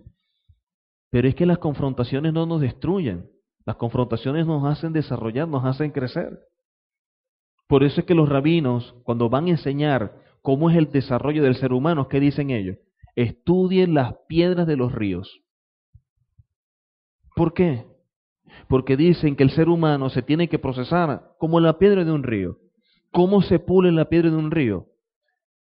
Rodando y chocando con otra, chocando con otra y chocando con otra. Y mientras más choca, más se pule. Mientras más choca, más pierde la porosidad. Mientras más choca, mejor se coloca. ¿Cómo debemos procesar nosotros? Como las piedras en los ríos. Así enseñan ellos. Mientras más yo choque con alguien, mientras más diferencias salgan, hablemos y compartamos, eso es lo que nos ayuda a pulirnos. Si yo no quiero tener una diferencia contigo, lo único que tengo que hacer es una sola cosa, no tratarte. Pero mientras más te trate, ¿qué es lo que va a haber? Más probabilidad de que tengamos diferencias. Mientras más te trate, mientras más comparte, vamos a encontrar más cosas que nos separan. Pero en medio de esa separación, poder encontrar todas aquellas que nos unen. Así es así. Por eso es que nuestro pueblo enseña que aprendamos a desarrollar los dos ojos. El ojo para ver nuestros errores, pero el ojo para ver las virtudes de los demás. El sistema lo cambió. Nosotros vemos todos los defectos de todo el mundo y yo veo todo lo bueno que tengo yo. Esa no es la manera. Porque el Mesías dijo que antes de quitarle la paja del ojo a aquel, sácate primero la viga tuya. Y la gente se transforma en juez y verdugo con vigas queriendo sacar la paja de los demás. Y esa arrogancia y ese orgullo tiene su precio y a veces muy alto, muy alto. Y el orgullo es tan fuerte que el quien es está arrastrándose y te dice, estoy bien, porque no se doblega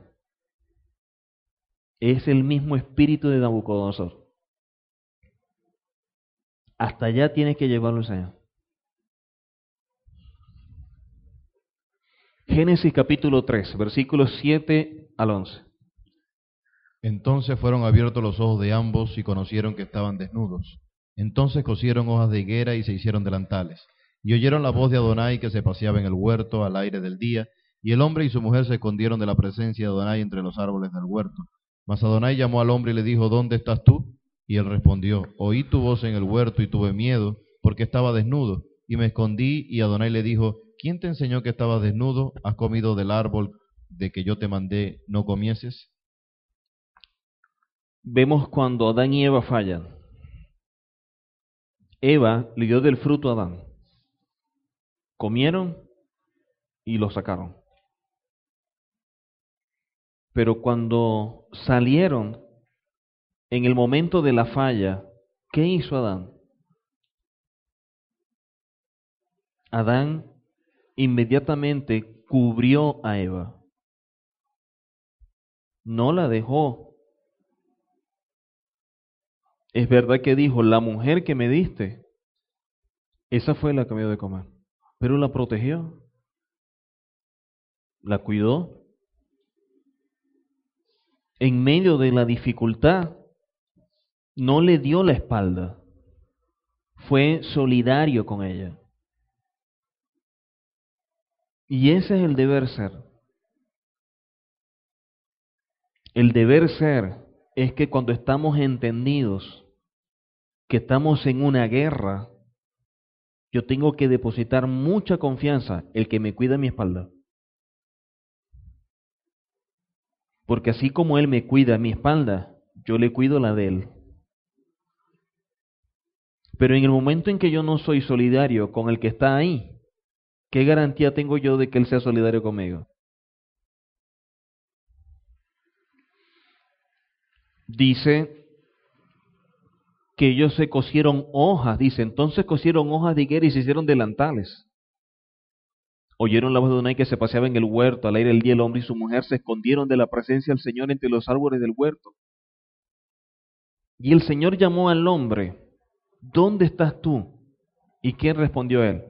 Oí tu voz en el huerto y tuve miedo, porque estaba desnudo y me escondí. Lo normal en mucha gente cuando falla es esconderse. El problema es que la falla que cometemos es espiritual, pero nos escondemos del hombre, porque por más escondido que estemos, ahí está el Señor.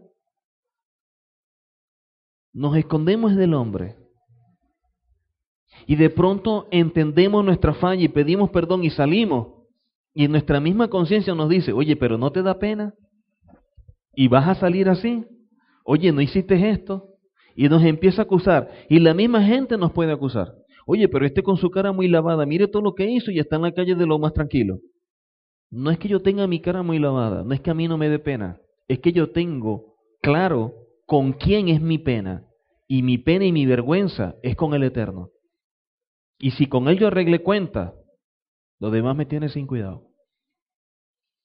El problema es que nosotros comemos más con lo que diga la gente que con lo que diga el Señor.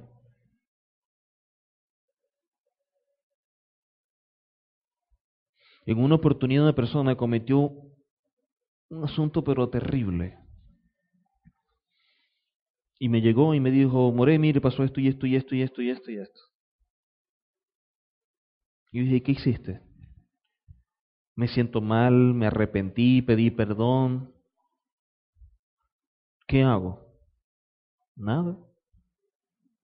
¿Cómo que nada? Es que ya lo que tienes que hacer lo hiciste. ¿Qué te voy a decir? El deber ser era orar, arrepentirse y poder levantarse. Si ya le pediste perdón al Señor, si ya arreglaste cuenta con el Eterno y estás arrepentido, ¿qué le añadimos a eso? ¿Qué quieres? ¿Que yo te coloque un castigo? ¿Qué más castigo que el que tú mismo estás sintiendo por fallarle al Señor? Ese es el peor castigo que tú puedas sentir. Porque el castigo no es el dolor que te puedan colocar. El castigo que viene sobre nosotros es el sufrimiento por haberle fallado al Señor. Y ese es el peor de todos. Más allá de lo que le pueda hacer el hombre, porque lo que hace el hombre eso se supera. El asunto es aprender a superar el error con el Padre. Ese es el duro. Ese es el más fuerte. No es torturar a la persona. Yo creo que ya bastante tortura pasó. Es poder tenderle la mano para que se pueda levantar. El Pirkeabo dice, cuando andes en el camino y alguien caiga, ayúdalo a que se levante. Y si vuelve a caer otro, ayúdalo a que se levante. Porque si tú no lo levantas, cuando tú caigas, no hay nadie contigo para que te ayude a levantar.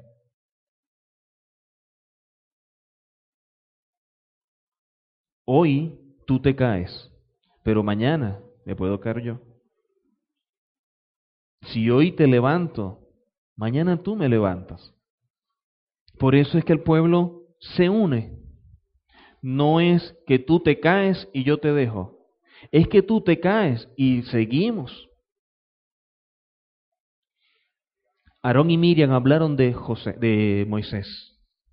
Y cuando hablaron de Moisés, vino un castigo. ¿Y qué vino? Miriam quedó fuera del campamento. ¿Sí o no? ¿Y el pueblo se fue? ¿Qué hicieron? ¿Esperaron a qué? a que se restaurara Miriam. Y cuando se restauró y volvió a campamento, siguieron. Este no es un pueblo que le da la espalda al caído. Eso no lo enseña la Torah. Este no es un pueblo que cuando viene la aflicción corre. Este no es el pueblo que camina dependiendo de cómo los demás caminen. Este es un pueblo entendido que la mirada está puesta en el Señor, no en los hombres. Este es un pueblo que está claro de que yo puedo tener diferencias con todo. Este es un pueblo que está claro que yo puedo ver en todos errores como yo lo tengo. Pero más allá de los errores y de la falta y todo eso, es entender que todos estamos caminando y que la mirada está puesta en el Padre. Mi caminar no depende de que usted camine recto o no. Mi caminar depende del compromiso que yo tenga con el Señor. Si una persona cae y otra persona cae y otro cae, no tiene que ser el motivo para desanimarme.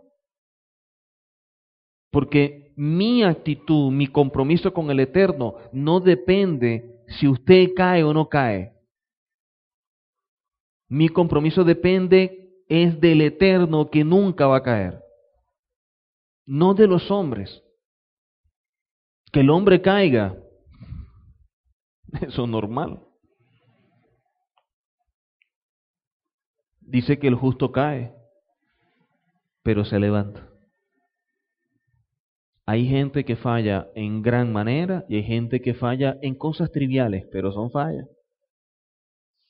Aquí no hay pecados grandes y pecados pequeños, aquí hay pecados. Es tan pecado aquel que agarró y cometió una falta hablando de un hermano como aquel que mató. Ladrón no es el que roba millones. Ladrón es aquel deshonesto que de pronto te dieron dinero de más y tú te lo llevas. Eso también es robar. No necesariamente y te metes en un banco. Porque ese es el precio que le estás colocando a tu integridad. Eso es lo que tú vales.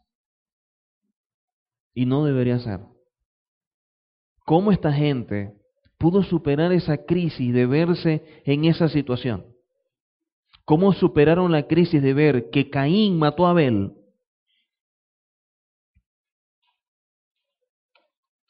No fue diciendo, no vamos a tener más hijos para que esto se repita.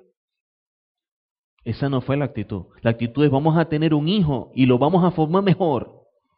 Y así fue que hicieron con Seth. No fue abstenerse de tener un hijo. No, vamos a seguir cumpliendo con nuestro rol, porque el hecho de que Caín saliera como salió no impide que otros salgan bien. Y trabajaron en función de eso. Hay personas que a mí me dicen, y hablando ayer con uno me decía, More, ¿qué siente usted o qué piensa usted de la persona que de pronto está con usted y hace tantas cosas que hace usted por esa persona y a la vuelta de la esquina, si mira para los lados, dice, me voy? ¿Qué piensa usted? ¿Cómo se siente usted? Yo le dije, si quieres que te sea sincero, no siento nada. No siento nada porque la vida y esta senda que asumimos nos enseña que siempre va a haber gente así. Lo que pasa es que uno no sabe quién.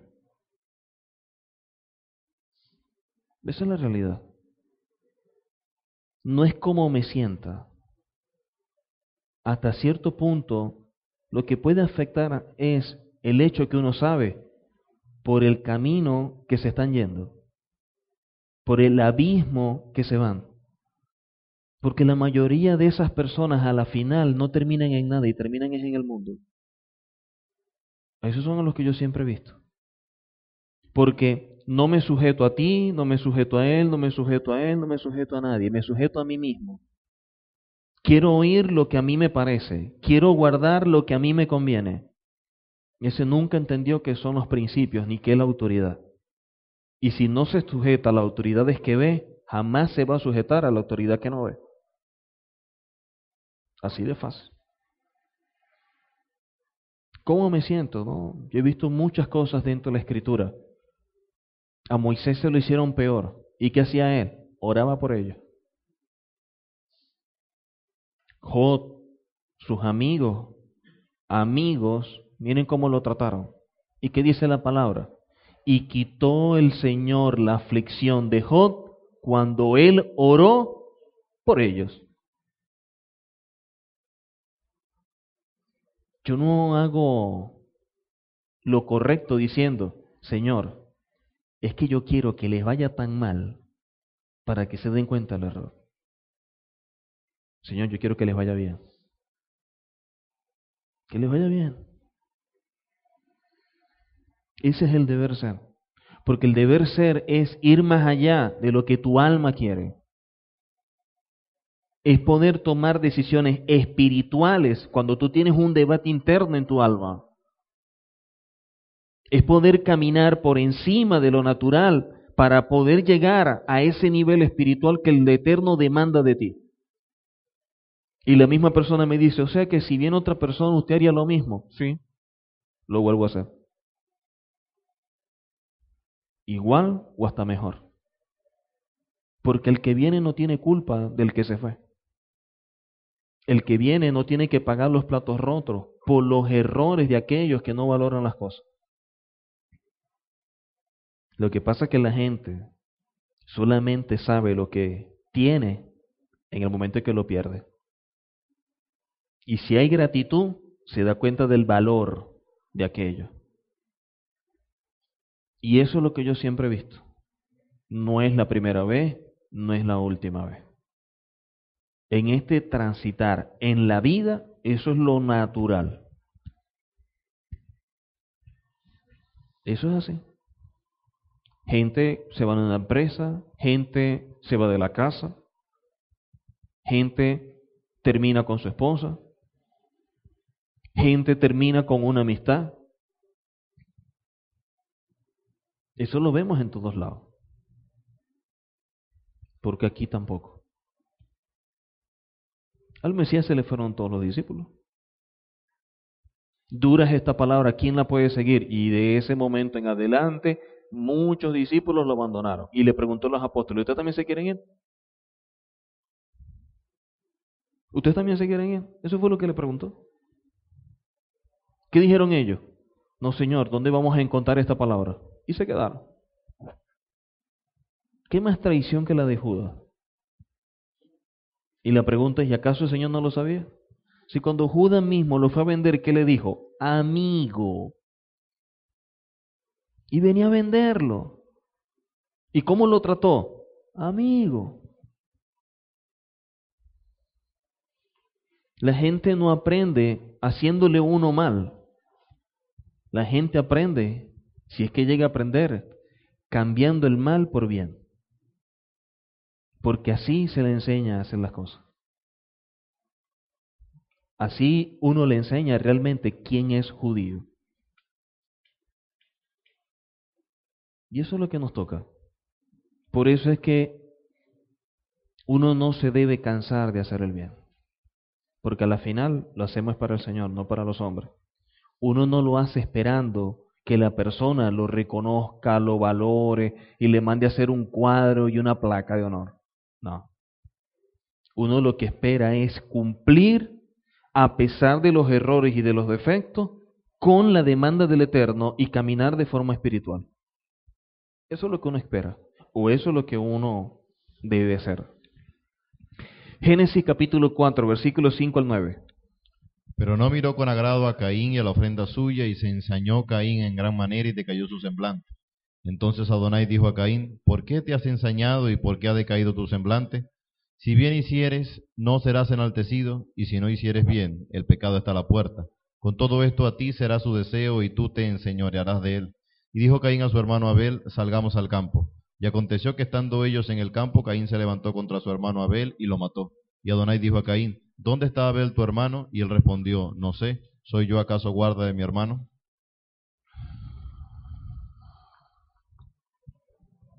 El Eterno no miró con agrado a Caín y su ofrenda. La pregunta es, ¿qué culpa tiene Abel de lo que representa la ofrenda de Caín para el Señor? Eso no es culpa de Abel. ¿Qué culpa tiene Abel de que Caín presentara una ofrenda que no es? ¿Por qué no se ensañó contra el Señor? Se ensañó fue contra Abel. Y miren lo que dice. ¿Por qué te has ensañado y por qué ha decaído tu semblante? La persona que no la persona que no experimenta esa presencia del Señor en su vida lo primero que vemos es que le cambia el semblante. Ya es cuando hay una persona con un semblante diferente, ahí hay un vacío. Y ese vacío refleja que esa persona se le olvidó orar. Ya ese perdió la intimidad y la relación con el Eterno hace tiempo. Hace tiempo dejó de buscar la presencia del Señor. ¿Por qué decayó tu semblante? Y mire lo que le dice el Señor, si bien hicieres no serás enaltecido. Se le dio la respuesta. Lo que tienes que hacer es el bien. ¿Cuál era la demanda? Haz el bien, eso es todo. ¿Qué prefirió hacer él? Lo contrario. Pero no puede decir que el Señor no le dio oportunidad, porque se la dio. No dice, no serás enaltecido. Y si no hicieres bien, el pecado está a la puerta. Le hizo la advertencia. Con todo esto, a ti será su deseo, y tú te enseñorearás de él. Si tú haces el bien, vas a ser exaltado, te va a enaltecer. Si no lo hace, esto es lo que va a suceder. El Señor no solamente le dio la oportunidad, le mostró las dos vías. Puedes hacer A o puedes hacer B. Si haces A, es para bien. Si haces B, te vas por el precipicio. Pero cuando la persona pierde dirección del eterno, no acepta nada. La gente se le bloquean los oídos. O como dice la escritura, el corazón se le ha engrosado. Por más que usted quiera hacerle ver el error, no. Y nadie le hace cambiar de parecer. Querer hacerle ver a alguien el error es muy, pero muy difícil. Pero cuando tú tratas de corregirlo y la persona está cerrada, simplemente hacemos como siempre me han enseñado. Déjelo. Déjelo. El rabino que me da mi clase, él enseñando decía, nosotros tenemos que aprender a actuar de manera digna a pesar que nuestros hijos se manejen de forma indigna. El error es de ellos, no es mío. Si él se equivocó siendo indigno, yo no tengo que actuar igual que él. Yo tengo que comportarme dignamente. Pero si la palabra dice que el hijo hace esto, no dice la escritura que tenemos que sacarlo de la casa. Rabino, lo haremos. Sí, deje que se vaya. Pero es mi hijo. Sí, pero tiene que aprender. Y la gente aprende a veces de esa forma. Deja que aprenda de esa manera. Deje que se golpee, deje que se caiga, deje que sufra, deje que padezca. Y después hacemos como hacen todos los padres, recogemos los pedazos. Porque la final a dónde va otra vez? A la casa de los padres. Esa es la casa que la dirección no se pierde. Eso está en el GPS de nuestra mente. Un problema directo. Eso es piloto automático. Con eso es lo que nunca perdemos contacto. ¿Qué es lo que tiene que hacer? Deje que coma el garrobo. Pero después que esté comiendo el garrobo, ¿qué va a decir? Oye, en la casa de mis padres los jornaleros comen mejor y duermen mejor. Pequé contra el Señor y pequé contra mi Padre. Pero no se deja muchas veces que el hijo aprenda, porque siempre la gente trata de evitar los golpes y muchas veces hay golpes que son necesarios, porque son los golpes de crecimiento. Y esos golpes no se los podemos impedir. Tenemos que hacerlo. Eso nos ayuda. Oye, que es doloroso, sí. Pero guiándonos por el alma, el dolor y el error va a ser mayor. Es mejor que duela un poquito ahorita y no que duela mucho después. Hay que dejarlo. ¿Esa es tu decisión? Sí. ¿Por qué? Porque de las crisis se tiene que sacar siempre lo bueno. De esos problemas, de esos atolladeros, de esas tinieblas, poder sacar la luz, poder sacar lo mejor.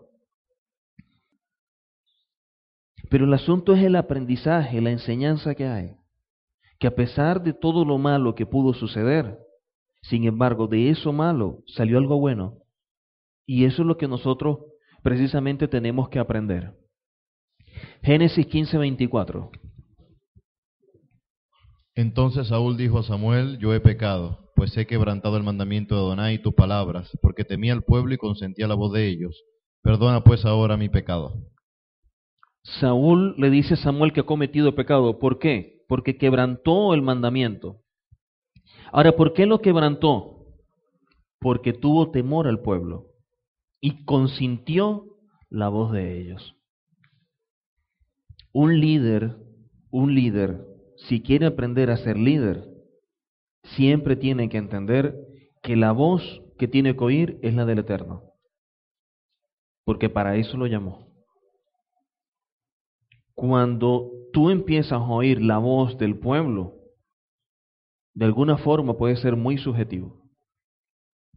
Habrá uno que diga algo, puede ser verdad, otro diga algo que no es verdad, algo que puede mostrar que en verdad es de esa forma, alguien que pueda plantear otro panorama diferente, pero a la hora de decidir, la voz más importante es la del Señor, no la de los hombres. Porque en el momento en que uno haga como Saúl y yo quiera complacer a uno, en el momento que complazco a uno, me pongo de malas con otro. Porque entonces él dice, deberíamos hacerlo de esta forma. Entonces cuando lo hacemos de esta manera, entonces afectamos al otro. ¿Por qué? Porque uno tiene que aprender a ser disciplinado. Y si uno en verdad tiene como prioridad y el valor las cosas del eterno, ¿qué cosa puede quitarle el espacio a eso? Lo que hay que hacer es lo demás, colocarlo para los lados. El rabí Hungreis, de él he aprendido muchísimas cosas leyendo últimamente. Para la sociedad, una persona tonta es alguien que carece de sabiduría, entendimiento y percepción. Pero en la Torah el tonto es visto por la palabra hebrea petí, que significa la persona que actúa de manera impulsiva, sin premeditación y no mide sus actos y el futuro. La mayoría de las veces se arrepiente de sus palabras y acciones con el tiempo pero los sabios enseñan que para muchas de estas personas la tontería le puede durar un día, a otras personas le dura la tontería meses, a otras le dura la tontería años y a otras personas le dura la tontería toda la vida. Su tontería es tan arraigada que resienten todos los intentos de razonar y pondrán oídos sordos aún frente a la base más sólida que los confronte. El tonto es tan tonto que a pesar de que tú le estás dando la base y lo estás confrontando con una realidad para que vea el error que va a cometer, no quiere oír. Se cierra. Porque es tonto. Y por más que la persona quiera hacerle la verdad, su tontería está tan arraigada que resienten todos los intentos de razonar con la persona. Pero mira tal cosa, no, pero mira tal cosa, no, pero y de ahí no lo saca nadie. Su tontería no lo deja ver más allá. ¿Por qué? Porque la persona tonta, el que es petí, como dice en hebreo, la gente actúa de manera que no ve más allá. Son gente impulsiva. Uno tiene que aprender a que lo que uno va a hacer, primero sentarse, evaluar cuáles son los efectos de mi acción lo que yo hago, a quién puedo ayudar, pero a quién puedo afectar. Cuando yo voy a hacer esto, pensar un poquitico más allá los resultados que puede traer eso. Hay gente que actúa de manera impulsiva por el momento, se deja guiar por la emoción, lo que sea. Con la sangre caliente actúa y no debería ser. Cuando uno va a actuar, uno tiene que hacerlo con la sangre fría, tranquilo. Dejar que pase el tiempo y después tomar una decisión dentro de la legislación judía, cuando un caso es llevado para poder tomar una decisión, dice, entran inocentes y salen inocentes. Porque ellos primero tienen que evaluar muy bien todas las cosas para después decir si es inocente o es culpable. Y no dejarse llevar por el momento, no dejarse guiar por la situación. Porque la situación o el momento te puede plantear algo que no necesariamente es la realidad. Tú de pronto te despertaste con la tendencia a algo y de alguna forma esto se refleja o de alguna manera tiene relación con lo que tú tienes en la mente y tomas una decisión que no es. No te estás dando cuenta que estás afectando la vida de otro. Entonces, si tú quieres tomar decisiones, tómalo con calma.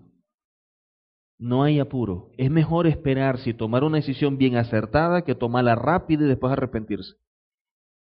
Es mejor dar los pasos poco a poco, pero seguros y sólidos, que darlos rápido y desviarse o darlos rápido y darlos mal. A la final, ¿qué vas a hacer? Tienes que regresar. Vas a tener que retornar al punto donde te desviaste. Entonces, mejor llevarlo con calmita.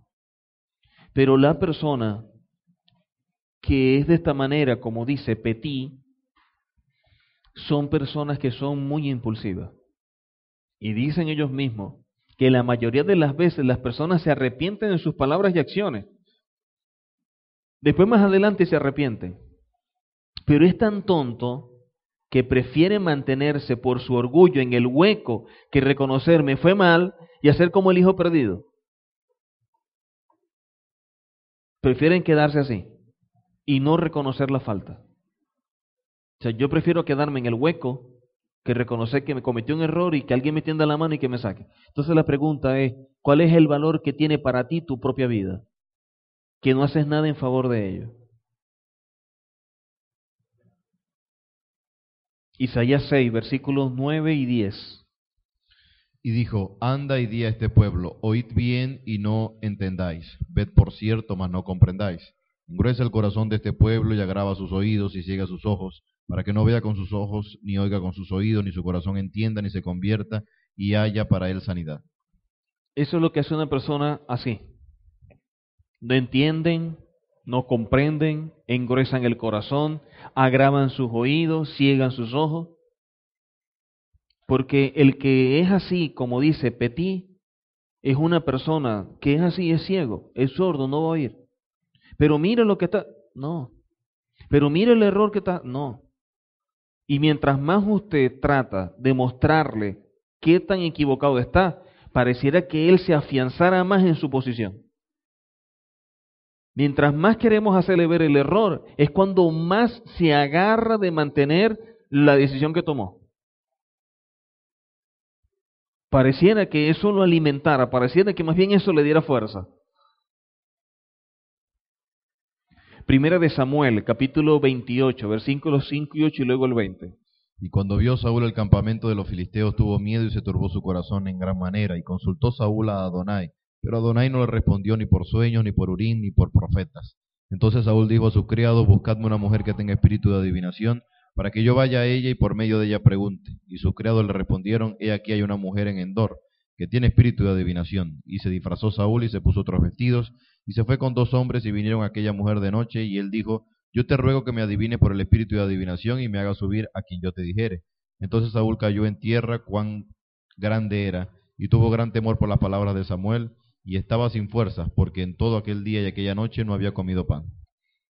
Cuando una persona se desvía, cuando una persona, lamentablemente, sus acciones hacen que el Eterno se aparte, por más que quiere intentar buscarlo, no lo encuentra.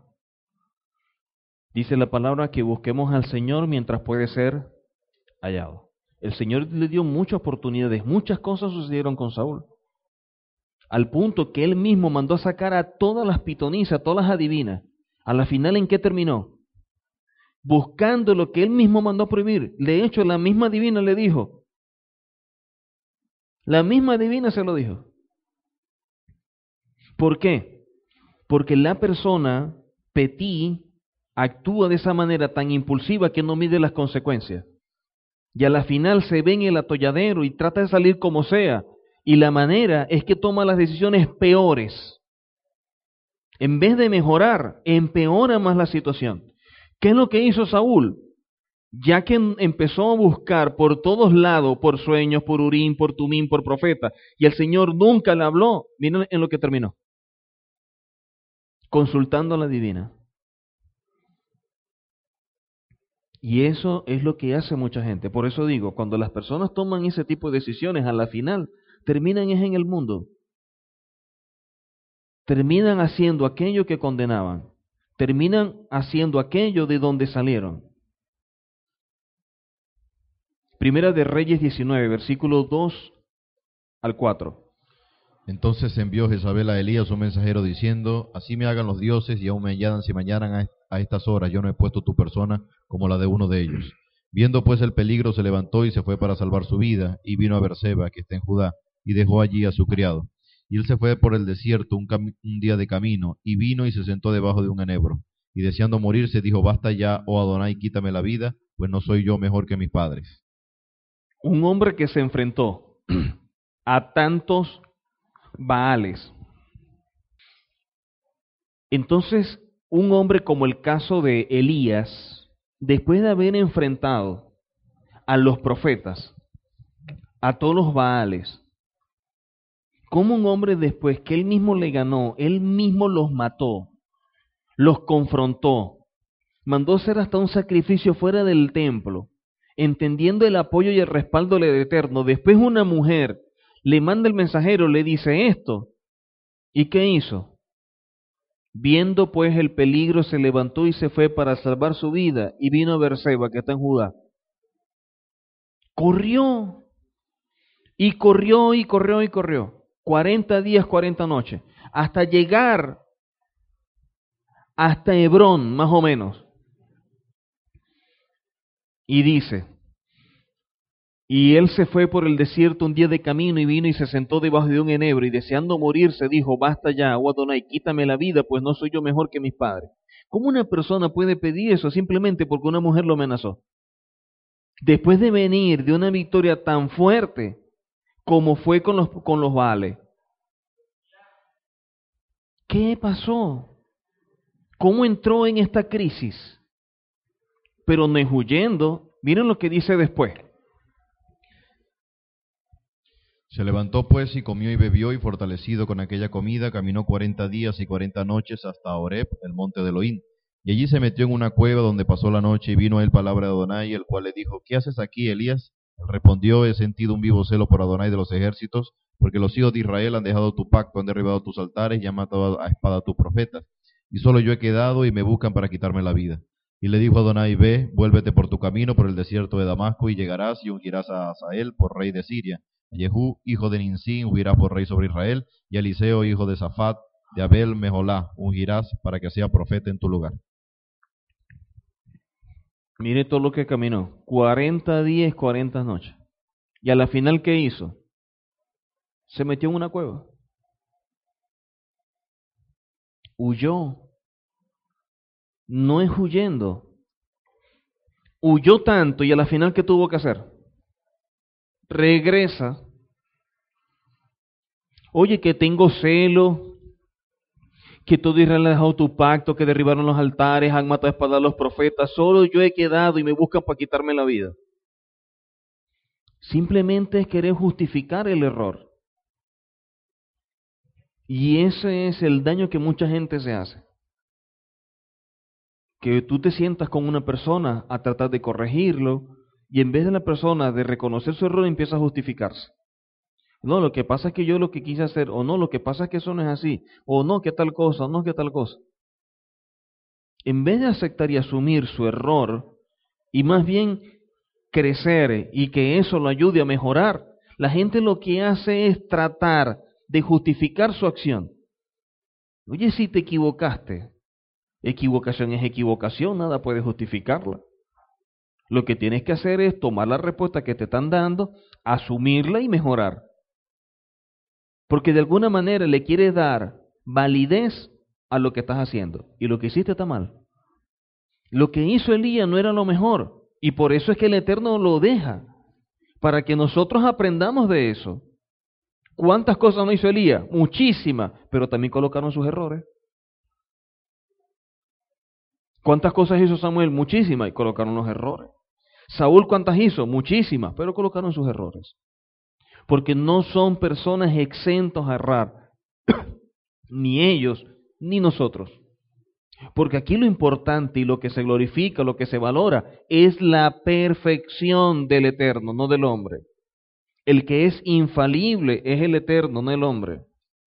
Por eso colocamos la mirada en el eterno y no en el hombre. A la final, ¿qué tuvo que hacer? Devolverse, ungir a estos dos reyes y ungir también a Eliseo. La pregunta es, ¿y no dijo que solo él había quedado? ¿De dónde salió esta gente? Siempre hay un remanente. Que mataron a estos, aquí hay otros. El Eterno no va a dejar de cumplir su rol, su plan, todo lo que él tiene, porque alguna persona salga corriendo. Si tú no estás, aquí hay otro rey, aquí hay otro rey, aquí otro profeta. Pero el Eterno va a terminar su plan porque no depende de la acción del hombre, depende de sí mismo. Y él trabaja con aquel que se deja llevar. Si la persona se rehúsa, coloca otro. Si la persona se aparta, coloca otro. Si la persona no quiere, ahí está otro. Pero de que se cumple, se cumple. Y siempre el Eterno va a levantar a alguien. Así de sencillo. Porque la gente piensa que son indispensables. Indispensable solamente es el Señor, nadie más. Nadie más. Génesis 27, 41 y 45. Y aborreció Esaú a Jacob por la bendición con que su padre le había bendecido y dijo en su corazón, llegarán los días del luto de mi padre y yo mataré a mi hermano Jacob. Y fueron dichas a Rebeca las palabras de Esaú, su hijo mayor, y ella envió y llamó a Jacob, su hijo menor, y le dijo, He aquí, Esaú, tu hermano, se consuela acerca de ti con la idea de matarte. Ahora pues, hijo mío, obedece a mi voz, levántate y huye casa de Labán, mi hermano, en Haram, y mora con él algunos días hasta que el enojo de tu hermano se mitigue, hasta que se aplaque la ira de tu hermano contra ti y olvide lo que le has hecho. Yo enviaré entonces y te traeré de allá. ¿Por qué seré privada de vosotros ambos en un día? Entonces, mire el grave problema. ¿Qué le tocó hacer? En vez de sentar y confrontar y de alguna manera ver cómo solucionar, ¿cuál fue la respuesta? Huye. Huye a casa de Labán, mi hermano en Arán.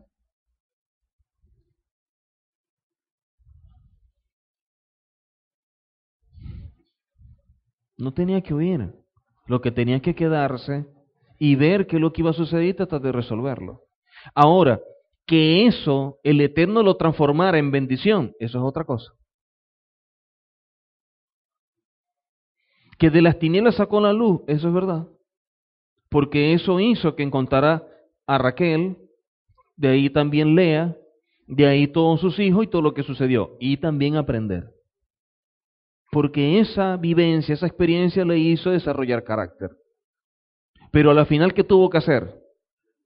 A los 20 años, a los 20 años volver. La pregunta es, a pesar de los 20 años, ahí estaba el problema. Se fue con una crisis y regresó con la misma crisis. Se fue huyendo, pero ahora que tiene que ahora que tiene que regresar, ojo, voy a tener que verle la cara a mi hermano.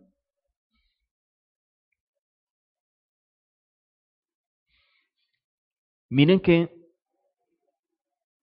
el motivo de huir es hasta que el, el enojo de tu hermano se mitigue, hasta que se aplaque la ira de él y olvide lo que le has hecho.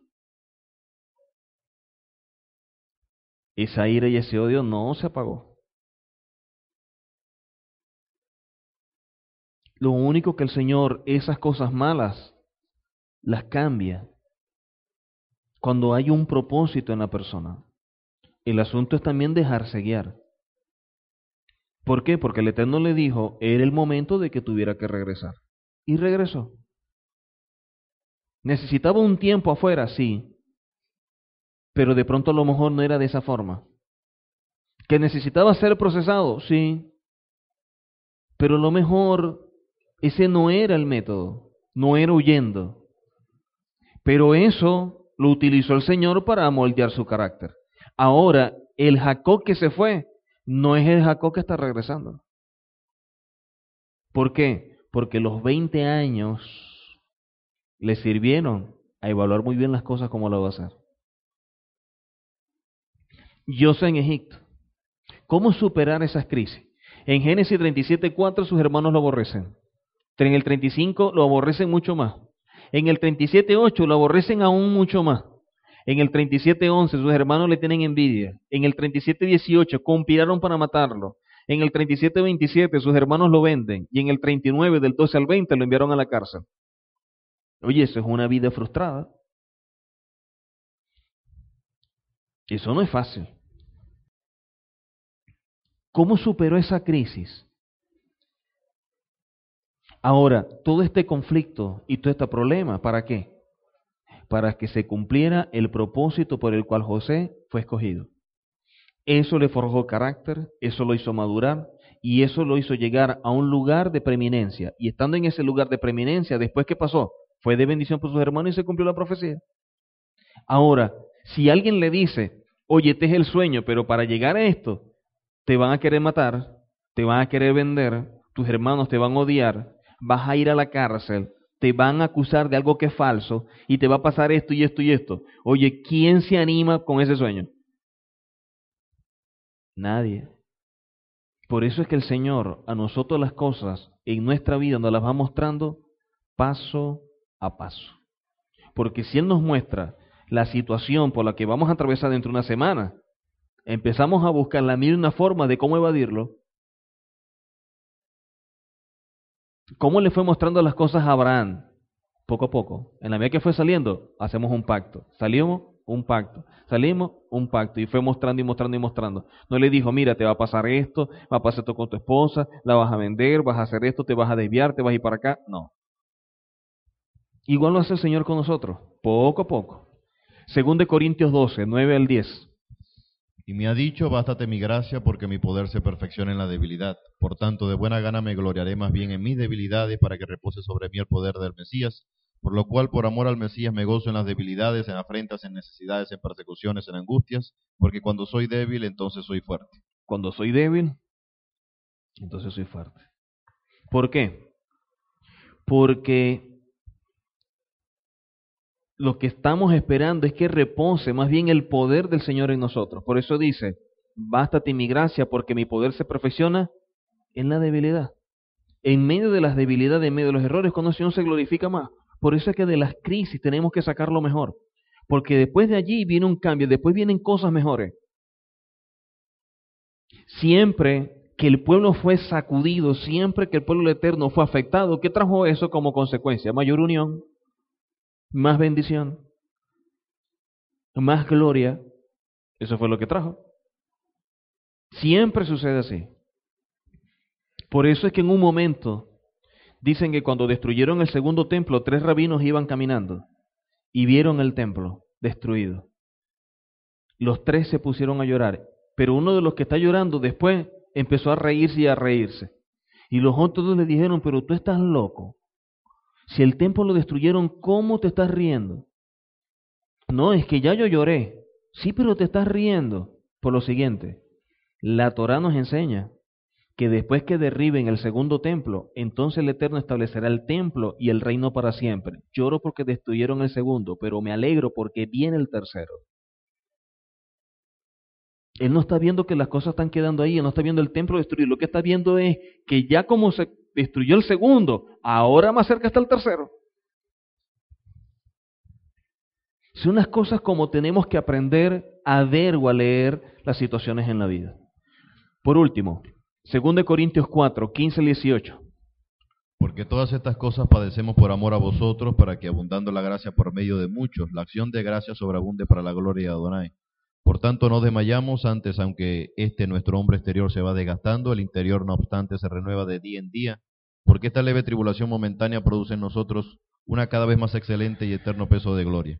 No mirando nosotros las cosas que se ven, sino las que no se ven, pues las cosas que se ven son temporales, pero las que no se ven son eternas. Porque todas estas cosas padecemos por amor a vosotros. Y mira lo que dice, para que abundando la gracia por medio de muchos, la acción de gracia sobreabunda para gloria de Donai. Y el punto importante, por tanto, no desmayamos, no desmayamos. Antes, aunque este hombre exterior se va desgastando, el interior, no obstante, se renueva de día en día. Nosotros cometemos la falta, cometemos cosas que no son, pero inmediatamente rectificamos y eso, y lo que hacemos es elevarnos espiritualmente. Por eso es que el Mesías que dice, Hay más gozo en los cielos por uno que se arrepiente que por entre 29 justos. ¿Qué dicen los sabios en el Talmud? Dice, el nivel espiritual de un Baal Teshuvah es mayor que un Sadik. Porque un Sadik siempre ha caminado en base al eterno, pero un Baal Teshuvah, en verse en esa condición y querer mejorar, se va por encima, se mete de lleno, busca más. El Mesías lo enseña y el Talmud lo enseña. Entonces, ¿qué dice? que la leve tribulación momentánea lo que produce en nosotros un cada vez más excelente y eterno peso de gloria. Y aquí es donde está el secreto, que ya no es secreto. No mirando nosotros las cosas que se ven, sino las que no se ven. Pues las cosas que se ven son temporales, pero las que no se ven son eternas. Nosotros no nos dejamos guiar por la vista. Nosotros aprendemos a caminar con una visión espiritual, no viendo lo que se ve, porque lo que se ve es temporal. Lo que no vemos es lo eterno. Y de esa forma es como el Eterno nos ve a nosotros. El Eterno no nos ve de la manera en que nos sacó.